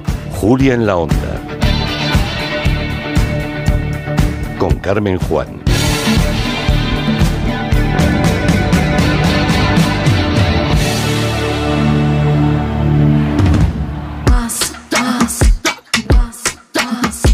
Pide por esa boquita, viajar, disfrutar de un verano mejor, vamos, grita. Que lo que se da no se quita. Todo lo que le pides al verano, pídeselo a nuestro asesor y consigue hasta 500 euros en un cupón regalo del corte inglés y mucho más. Consulta condiciones. Viajes el corte inglés. Cuando Sofía abrió su paquete de Amazon, los ojos se le abrieron como platos. Cinco modos de cepillado y sensor de presión inteligente. Era el cepillo de dientes eléctrico de sus sueños por un precio menor del que jamás habría imaginado. Cinco estrellas de Sofía. Productos estrella a precios estrella. Empieza a buscar en Amazon hoy mismo. 29. Tus nuevas gafas graduadas de Sol Optical. Estrena gafas por solo 29 euros. Infórmate en soloptical.com.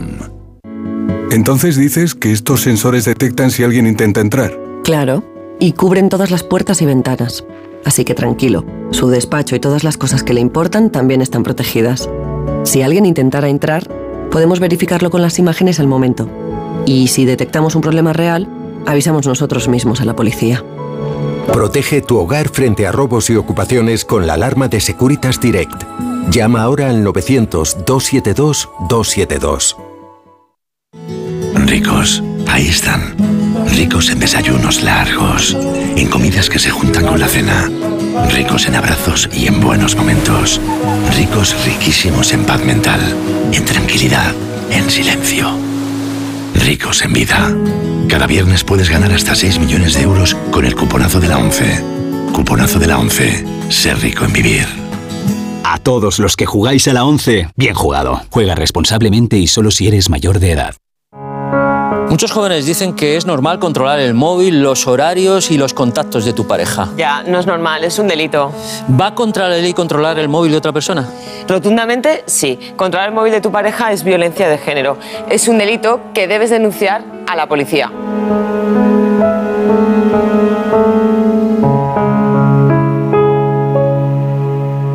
Antena 3 Noticias y Fundación Mutua Madrileña. Contra el maltrato, tolerancia cero.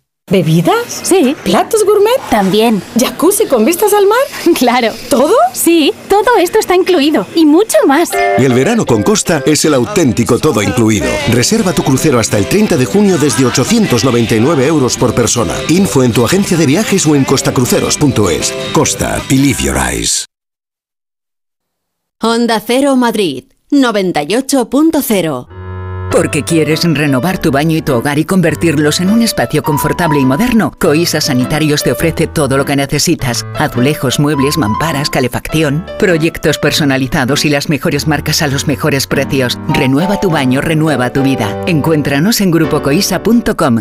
Coisa, nos mojamos por ti. ¿Tienes miedo al dentista? ¿Sufres con tu boca?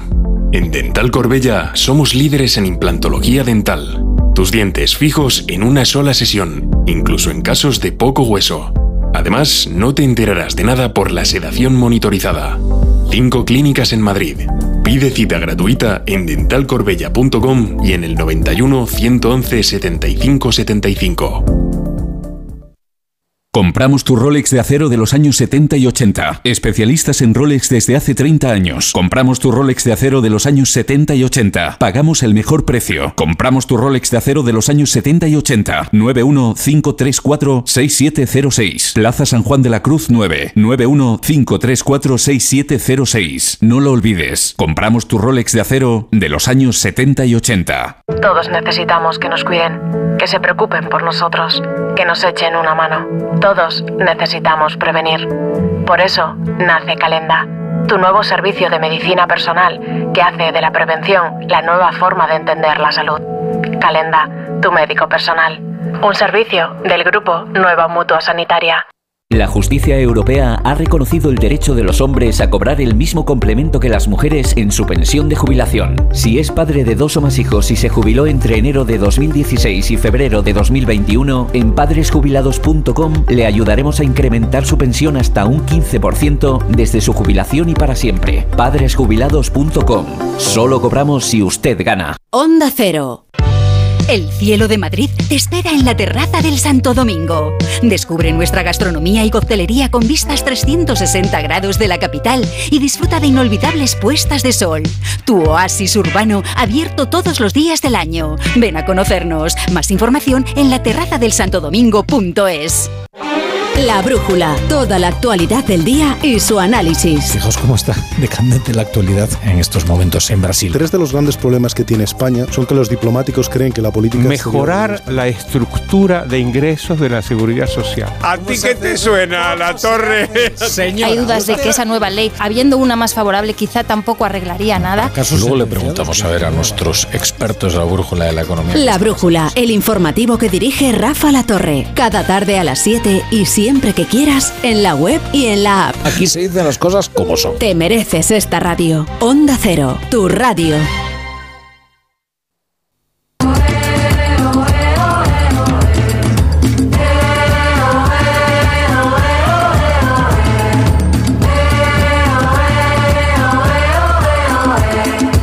Tiempo del Comanche, hoy con Lorenzo Caprile, con Antón Reixa, con Noelia Danez, Ángel Cano nos dice desde Twitter que se nota que no somos ópticos, ¿eh? porque la suma de todos los colores es el blanco, no el negro. Perdona. Ah, el negro es la ausencia de luz. Nos han pillado. Nos han pillado. Nos han pillado. Ay, señor. Bueno, vamos a hablar de Dorothy Parker.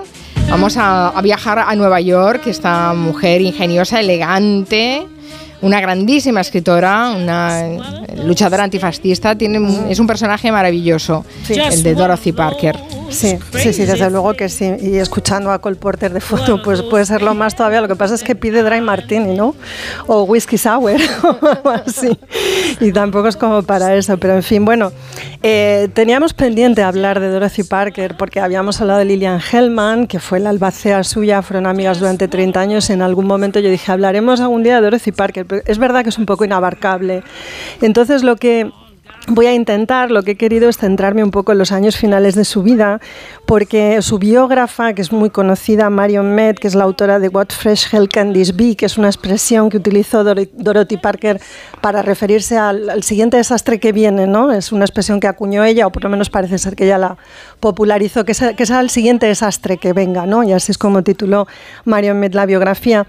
Ella además hizo un libro más pequeñito, que es el que he estado leyendo yo estos días, que se titula The Last Days of Dorothy Parker, donde cuenta eh, qué pasó con las cenizas de Dorothy Parker, que no sabéis que se enterraron en el año 2021. Ah, no sabía. Claro, es que esto es bastante flipante, ¿no? Y Marion Met jugó un papel en toda esta historia, pero si queréis antes de eso recordamos muy rápido quién fue esta mujer, ¿no? Antes de hablar de sus cenizas, igual conviene saber eh, en qué consistió un poco su vida, ¿no? Y por qué es un personaje tan célebre y por qué es referencia y de qué cosas. Bueno, ella nació con el apellido Rothschild, nació y creció en el Upper West Side y Era bueno, de la rama pobre de los Rothschild. Sí, sí, sí. Y eso, eso se lo Le- hicieron pesar Sí, muchísimo. sí, le pe- y le pesaba a ella bastante, aunque luego se desentendió mucho del tema del dinero, pero es cierto que su infancia... Y la eh, madre la odiaba. La madre sí. la trató fatal. Fatal, igual que Hellman, son dos mujeres con dos madres muy distantes. Y enemigas acérrimas de la otra gran escritora estadounidense, Mary McCarthy. De Mary McCarthy. Bueno, el Foyt sobre todo es de Lillian Hellman con Mary McCarthy, que hay una obra de teatro de Nora Ephron que se llama Imagine Friends, donde cuenta ¿no? la rivalidad de estas dos, que es brutal, porque Mary McCarthy dijo en el show de, de Cabot en el año 80, nada de lo que ha contado Lillian en sus memorias es verdad, ni siquiera las is ni las los. o sea, y ahí empezó pues lo que dice Caprile, ¿no? Una rivalidad espantosa. y- pero bueno, estas dos eran muy amigas, muy raro porque eran dos mujeres con dos personalidades muy, distintas, opues- muy, muy opuestas. Eh, Dorothy era mayor, era, debía ser del orden de 15 años más mayor que Lillian, pero bueno, se entendieron muy bien.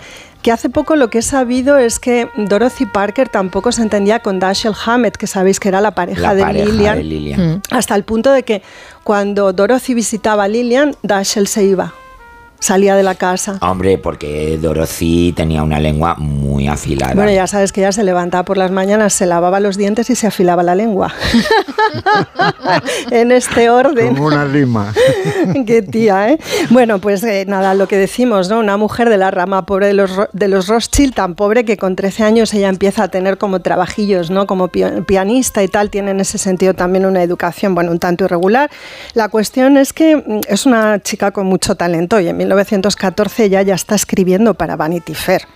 Y un poco después, en el año 15, ya está escribiendo para la revista Vogue. O sea, eh, muy rápido, muy jovencita, con veintitantos años, está haciendo sus columnas para las dos revistas de y referencia. luego pasa al New Yorker. Y ahí pasa a New Yorker en su fundación, o sea que en realidad para que nuestros oyentes lo entiendan, los nombres del New Yorker y de Dorothy Parker están asociados desde un punto de vista histórico y un poco la impronta, ¿no? El, Pues Has citado tres cabeceras. Maravillosas. Lo mejor que puede ser un escritor de aquella época. Pues fíjate, bueno, pues esta mujer que, que era así, tan especial, tan inteligente, tan vivaz, eh, se casó con un rico que es Edwin Pond Parker II, de quien toma el apellido Parker. Ella se jactaba de haber abandonado su apellido judío por el apellido Parker, pero yo creo que era una broma, no había antisemitismo.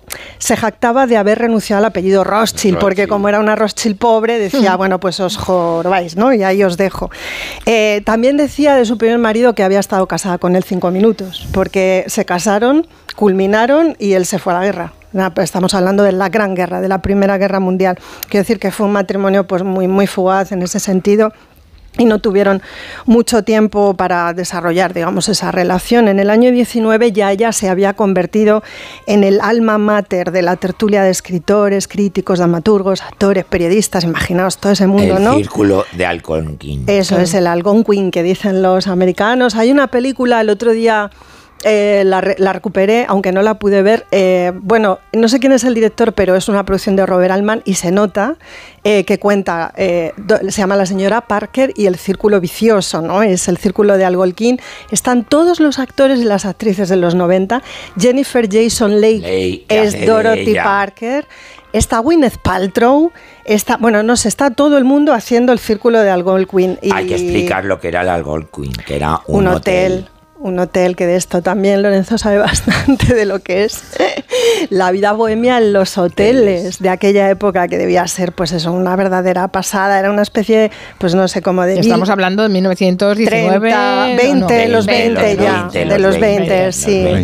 Bueno, era un club, era acuñar maldades, hacer chistes, hacer epigramas eh, cáusticos ¿no? sobre los estrenos teatrales de cine, sobre los temas de actualidad. Había había empezado a haber salas de cine también. Y bueno, y comer y jugar al póker y por supuesto beber lo que no está escrito. ¿no? En plena ley seca, ¿eh? Ah, bueno, claro, por supuesto. Era, era otra manera de beber también, que tener mucho arte. Eh, bueno, eh, a ella la terminan por despedir de Vanity Fair por ácida. ¿Cómo sería para que te despidieran de Vanity Fair por ácida? Y empieza a trabajar como escritora independiente, ahí es como se coloca ¿no? en el New Yorker, ya pasa la, a la plantilla fija y los siguientes 15 años prácticamente, pues son los más productivos de su vida desde un punto de vista literario, porque ahí es cuando escribe siete volúmenes de cuentos y de poesía. Sé que a Lorenzo, igual que a mí, nos encanta la poesía de, de Dorothy Parker, yo recordaba Racers y, bueno, poemas maravillosos. Toda la narrativa de Dorothy Parker está en castellano, se puede comprar en de bolsillo, Eh, la poesía igual, tiene esta novela corta, preciosa, Una rubia imponente, que sigue siendo fácil de leer y, y, bueno, es una Y muy, literatura y muy actual. muy actual. muy, muy divertida, o sea que todo esto es muy recomendable. Bueno, ella se divorcia de aquel Edwin Pond Parker del que os hablaba antes y por el camino pues tiene otras relaciones sentimentales, por ejemplo con el dramaturgo convertido en reportero Charles MacArthur. De él es de quien se queda embarazada, tiene un único embarazo en su vida que eh, bueno, eh, se frustra, eh, hay un aborto y una depresión, bueno, pues intensificada por el alcohol que deriva en su primer intento de suicidio. ¿no? Hay tres a lo largo de su vida, que no es poca cosa. Y luego ella despierta la política en el año 27, porque ya sabéis que el año 27 eh, es las ejecuciones de los anarquistas Sacco y Vanzetti, es el Dreyfus francés, esto es en Estados Unidos, en 1927 es el despertar de la conciencia de los intelectuales norteamericanos a, la política ¿no? y de, tomar conciencia de lo que significa eh, bueno, pues las actitudes de odio, de señalamiento eh, y de- de culpar, digamos, a, en este caso a unos italianos de un crimen que no habían cometido, ¿no? que esto es algo que además se pudo verificar después. Eh, Dorothy se casó más tarde con el actor Alan Campbell, esto ya es en el año 34, él era mucho más joven que ella y él dicen, bueno, y dicen- guapísimo. Guapísimo, y es el responsable de la imagen que adopta en esa época Dorothy Parker y que yo creo que es la que tenemos más presente a través de las fotografías. Hay mucho vestido negro, el corte de pelo este un poco pixie con el que ya se pasa ella el resto de su vida. Pixie, color pixie. Mm, El corte pixie, Antón, pues es como con la nuca día. despejada. Por ejemplo, nuestra compañera Mar de aquí de la redacción de Madrid Lleva lleva, un corte pixie. Pixie. Entonces, si queréis, ahora le pido que se deje fotografiar y, y lo pongo para que todas lo tengamos claro, porque Yo está llevo el la bob. nuca despejada también. Pues tú llevas claramente un pixie. Yo llevo, yo llevo un microbob y creo que Carmen lleva un mm, bob medio. No sé, no sé qué no, no sé qué llevo yo. no, no sé qué. Bueno, no y, sé muy y- bien. y No. Julia, y Julia en los años 80, mejor no describir sus peinados. No, pero No, ahora lleva un mulet, ahora Julia lleva un mulet Sí, con la parte de abajo larga. No, Es no, si yo no hablo de la Julia de ahora, que está maravillosa. el, yo el pixie de todas maneras era un 80. pelillo, era un pelillo desfilado, ¿eh? También. Sí, lo lleva desfiladillo ella, ¿eh? vale, o sea, vale. le- ya luego Cortito y desfilado, sí. Sí, como por atrás desfiladillo y tal. Y bueno, le sentaba bien. Ella era guapa, a diferencia de Lilian Hellman, que la purificara un coco. eh, Dorothy era guapa, era una Pero mujer era- guapeta. pero muy chiquitina, chiquitita, muy muy, menuda, era muy poquita cosa. Bueno, con, la- con Alan Campbell, con este actor joven, se traslada a Hollywood. Imaginaos el impacto que ella recibe, que viene de vivir toda su vida en Nueva York, en el Algolquín, y en, bueno, pues estar, en fin, haciendo la vida que hacen, ¿no? Pues mm, trasladarse a Los Ángeles, que es una ciudad, si ahora es una ciudad desangelada, figuraos entonces, ¿no? Ella no conduce, Alan tampoco, no entienden las distancias, no entienden el calor, aquello le parece sencillamente el, infierno, ¿no? Y de alguna manera lo es. Entonces le cuesta adaptarse, pero por el camino nos deja, por ejemplo, el guion de Ha nacido una estrella la película de 1937 es ella la que lo toca y la que hace, la que lo convierte en el, en el éxito que es, ¿no? Y ¿Cuántas versiones hay ya? Cuatro. Cuatro. Creo que el otro día lo contamos aquí, ¿verdad? ¿Os acordáis que estuvimos? Creo que cuatro, sí. Cuatro. La de los 30, la de los 50, la mía que es la de Bárbara Streisand la de Barbara, y la, de última, Lady Gaga. La de Lady, Gaga. La verdad que un día deberíamos hablar así un poco de esas cuatro, cuatro, pelis porque están muy bien. Y bueno, ella funda, es una de las fundadoras de la Anti-Nazi League, o sea, de la Liga Antinazi en Hollywood. Por supuesto, la investiga el FBI. Eh, no parece que eh, fuera miembro del Partido Comunista, era lo que llamaban entonces una fellow traveler, o sea, alguien que era una simpatizante. compañero de viaje. Sí. Una simpatizante.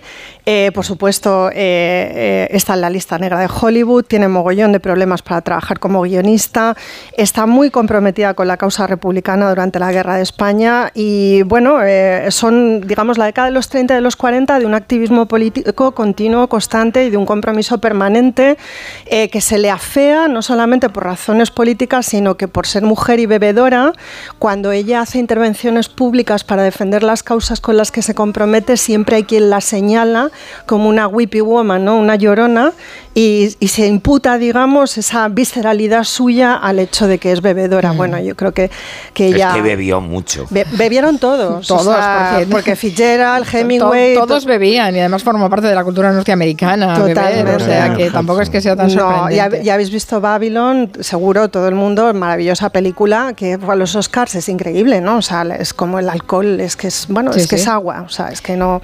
En fin. Bueno, vamos a la herencia, eh, porque... Eh, Dorothy Parker, que, era mayor que Lilian Hellman, que fueron amigas 30 años, y eh, Hellman es la albacea de, Eso es, eso es. Eh, bueno, eh, ellas, pues lo que acabas de decir, la deja de albacea. Entonces, bueno, Lilian Hellman se lleva una sorpresa, porque claro, no, no, es la heredera, sino la albacea una herencia que va a pasar directamente a Martin Luther King. Entonces, pues tengo que decir que a Martin Luther King le cuentan que Dorothy Parker le ha dejado sus propiedades que tiene 20 mil dólares en el banco, no es nada, lo importante son los derechos de su obra. Y Martin Luther King dice, eh, ¿quién es esta señora? No tengo ni idea de quién me estáis hablando. Y cuando se lo cuentan, dice, ah, es fantástico. ¿Ves? Esto demuestra que lo que yo digo, lo que siempre digo es verdad. Eh, God will provide. ¿No? O sea, esto me ha tocado la lotería, ¿no? Básicamente es lo que viene a decir. No sé quién es esta señora, me importa un pepino. Dios proveerá. claro, Dios proveerá, pues ya está. Pues ya está. Me, ha, provisto. Claro. Eh, pero ¿qué, ¿qué, sucede? ¿Qué pensáis que sucede? Claro, es que Dorothy creo que, mm, mm, me puedo equivocar, muere en el año 66, ¿no? El asesinato de Martin Luther King es el 67. O sea, sí, Dios proveyó, pero luego fue el asesinato de él. Entonces, todo esto pasa a manos de la Asociación Nacional para el Progreso de la Gente de Color, que es la organización de Martin Luther King. Y por el camino, eh, Lillian Hellman lo que hace es retener los derechos y no los gestiona como la albacea que debía haber sido, es decir, no hace su trabajo, los retiene e impide la reproducción, la reedición y la cesión de derechos para nuevas obras relacionadas con la persona y la obra de Dorothy Parker. Lilian Hellman, la albacea, perdón, quizá no me he explicado bien, la albacea impide que con los derechos se haga lo que había que hacer, que era, bueno, pues ponerlos, colocarlos en el mercado, claro. ¿Por qué lo hace? Bueno, porque es una zorra. Ella misma lo diría, ¿no? Y de hecho en sus memorias dice, me porté mal con Dorothy Parker. Bueno, se portó mal porque en los últimos años eh, la desatendió bastante, que teniendo en cuenta lo muy amigas que eran, pues no, a lo mejor no es lo más no, no es lo mejor que pudo haber hecho. De, hecho, Dorothy dependió muchísimo de Gloria Vanderbilt. Estuvo viviendo tres, cuatro, los tres, cuatro últimos años otra vez en una habitación de hotel con, su, con un perrito poodle y la que le daba de comer era Gloria Vanderbilt, pero bueno, la albacea fue Lilian. Lilian le celebró un funeral que Dorothy no hubiera querido bajo ningún concepto porque congregó a 150 personas y se gastó un pastizal. Dorothy no quería que hubiera un funeral, no quería que se celebrara ni se homenajeara ni su persona, ni su trabajo, ni nada que se le pareciera. Hizo esta cosa terrible de retener como os decía, los derechos y, bueno, y ya remató la jugada con que cuando terminó el, cuando terminó el, funeral em, nadie supo qué hacer con las cenizas. Entonces Lilian se negó a pagar el mantenimiento de las cenizas en una especie de urna en el cementerio en el que había tenido lugar la ceremonia. Y entonces los responsables o gerentes del cementerio se lo mandaron al abogado en el que Lilian había confiado la gestión como la albacea que era de los derechos. Y este señor lo metió en una gaveta y lo tuvo guardado en su despacho. las cenizas de Dorothy Parker estaban en una gaveta de su despacho durante un montón de tiempo, hasta que alguien, entre otros la biógrafa Marion Mead, dijo, pero vamos a ver un momento, perdón, si quiero ir a honrar la memoria de Dorothy Parker, ¿dónde exactamente están sus cenizas? claro que fuerte. Y entonces el abogado este, como ya estaba hablando con él, ¿no? Porque, bueno, para documentar su trabajo, le dijo, pues mira, en una, en una gaveta de mi despacho, vente y te las doy. Entonces, Marion es quien pone en marcha un proceso eh, que concluye con que los eh, miembros de la organización de la que, que había sido la de Martin Luther King eh, bueno, pues le construyen una especie de pequeño memorial en su sede de Baltimore y llevan allí las cenizas puesto que ella es una benefactora, pero es que años después esa sede se demole y las cenizas desaparecen. Y años después, eh, un individuo que es quien de alguna manera lidera un club de fans de Dorothy Parker de Nueva York, empieza a buscarlas y se pone otra vez en contacto con la organización y, dicen, espera, dicen, vamos a ver, o sea, ustedes tenían las cenizas, se responsabilizaron de ellas durante un tiempo, no puede ser, los fans, los lectores, el mundo entero queremos rendir tributo a Dorothy, no, no tenemos dónde acudir. Las recuperan con una excavadora y acuerdan entre todos eh, que Dorothy descanse en un cementerio del Bronx donde están enterrados todos los del Algonquin Club. Bueno, Entonces acaba, bien. Bueno, pues Todos los borrachines allí juntos. Acaba, bien. Acaba bien, pero acaba en 2021. Alucinar desde el año 66. Oye, ¿y los derechos de la obra de, de ella? Pues los derechos, los beneficiarios. No, no, los beneficiarios son eh, la Asociación Nacional para el Progreso de la Gente de Color. O sea, eh, esos los beneficios de todo lo que se publica de Dorothy va para ellos. porque, porque ellos son los herederos. Ya han, pasado más de 70 años. Pues eh, si me permite eh, no, sé si ya es dominio público, Antón, sí que es, ¿no? Quizá. Pero si me permitís. No, no, no, todavía no. Todavía no, 66. No, no, todavía no es dominio público, Dorothy. No, si, no, me, no, si me permitís, hablando de Lilian Hellman, eh, en un libro de recuerdos que se llama Pentimento, mm, hay un capítulo mm, que se llama Julia, en el que está inspirado una de las mis películas preferidas, Julia, de Fred Zimmerman. Que de finales de los 70, que por ese papel Vanessa Redgrave se llevó el Oscar a la mejor actriz. Y, Lilian Hellman era tan. Y, Lilian Hellman interpretada maravillosamente por bien por Jane Fonda. que anda, que jamás, claro, o sea, el parecido es cero, no se parece nada. Y luego ya sabéis que con eso lo que sucede es que hay un momento dado en el que se hace público, y en parte Mary McCarthy está detrás de esa historia, que eh, lo que ha hecho con Julia, con ese fragmento del libro de Pentimento de Lilian Hellman, es apropiarse de la historia de otra persona, que es, no recuerdo ahora mismo el nombre, pero me saldrá. Eh, bueno, eso los escritores lo hacen mucho. Claro, pero es que ella lo vende como memorias. Entonces ahí empieza también la metida en el ojo de Mary McCarthy. De, pero vamos a ver, esta señora cuenta como memorias historias que ni siquiera le pertenecen. No es que sea mentira o no es que falsee o, no es que exagere, es que se apropia de historias de otro. Que me parece estupendo, ¿eh? O sea, pero bueno, que es divertido porque realmente. conclusión, a ver a quién les dejamos como, como albaceas de nuestros bienes. Hay que tener mucho cuidado. Bueno, oye, brevemente, porque nos vamos a ir pronto y sé que mm, lo mejor, mira, un amigo Lorenzo, mío. que te voy a dar que te voy a dar pie para que nos cuentes que el martes ah. presentas un libro en Madrid. Lo digo porque si sigues morcillando, no lo vas a contar. Es verdad. Cuéntalo, cuéntalo. Se llama Por las calles de Madrid, de Sonia Taravilla Gómez, alias El Sereno de Madrid. Y estoy un poquito enfadado porque si hay segunda temporada de Coser y Contar, pues Sonia me ha hecho varios spoilers, porque está contando cosas de la historia de la moda de Madrid que yo quería contar en mi programa. Pero bueno, no, pero será, será redundancia, no repetición, hombre. claro. Es, un libro, e, es un detalle que le presentes el libro en cualquier caso. Es un libro maravilloso con distintas secciones sobre la ciudad de Madrid, de moda y modistas cosas del comer, donde habla de la famosa marquesa de Paravere, que ni era marquesa ni Paravere ni nada, pero era una señora de Bilbao estupenda. Otra dedicada a los fotógrafos, otro dedicado a la venta ambulante y otra dedicada divertidísima a Madrid y la psicalipsis, que las nuevas generaciones no saben ni idea de lo que ¿Qué es eso? ¿Qué es eso? Cuenta Pues- qué es la psicalipsis. Pues la, la psicalipsis, las psicalípticas eran esas divas un poco picantes, eh, pues las que cantaban la pulga. Claro, las que buscaban la pulga. La pulga, eso era lo psicalíptico. Oye, ¿tú sabías, Lorenzo, que hay una canción de mocedades que se llama Por las calles de Madrid? Es la que está sonando, ¿eh? No, pues mira, no lo sabía.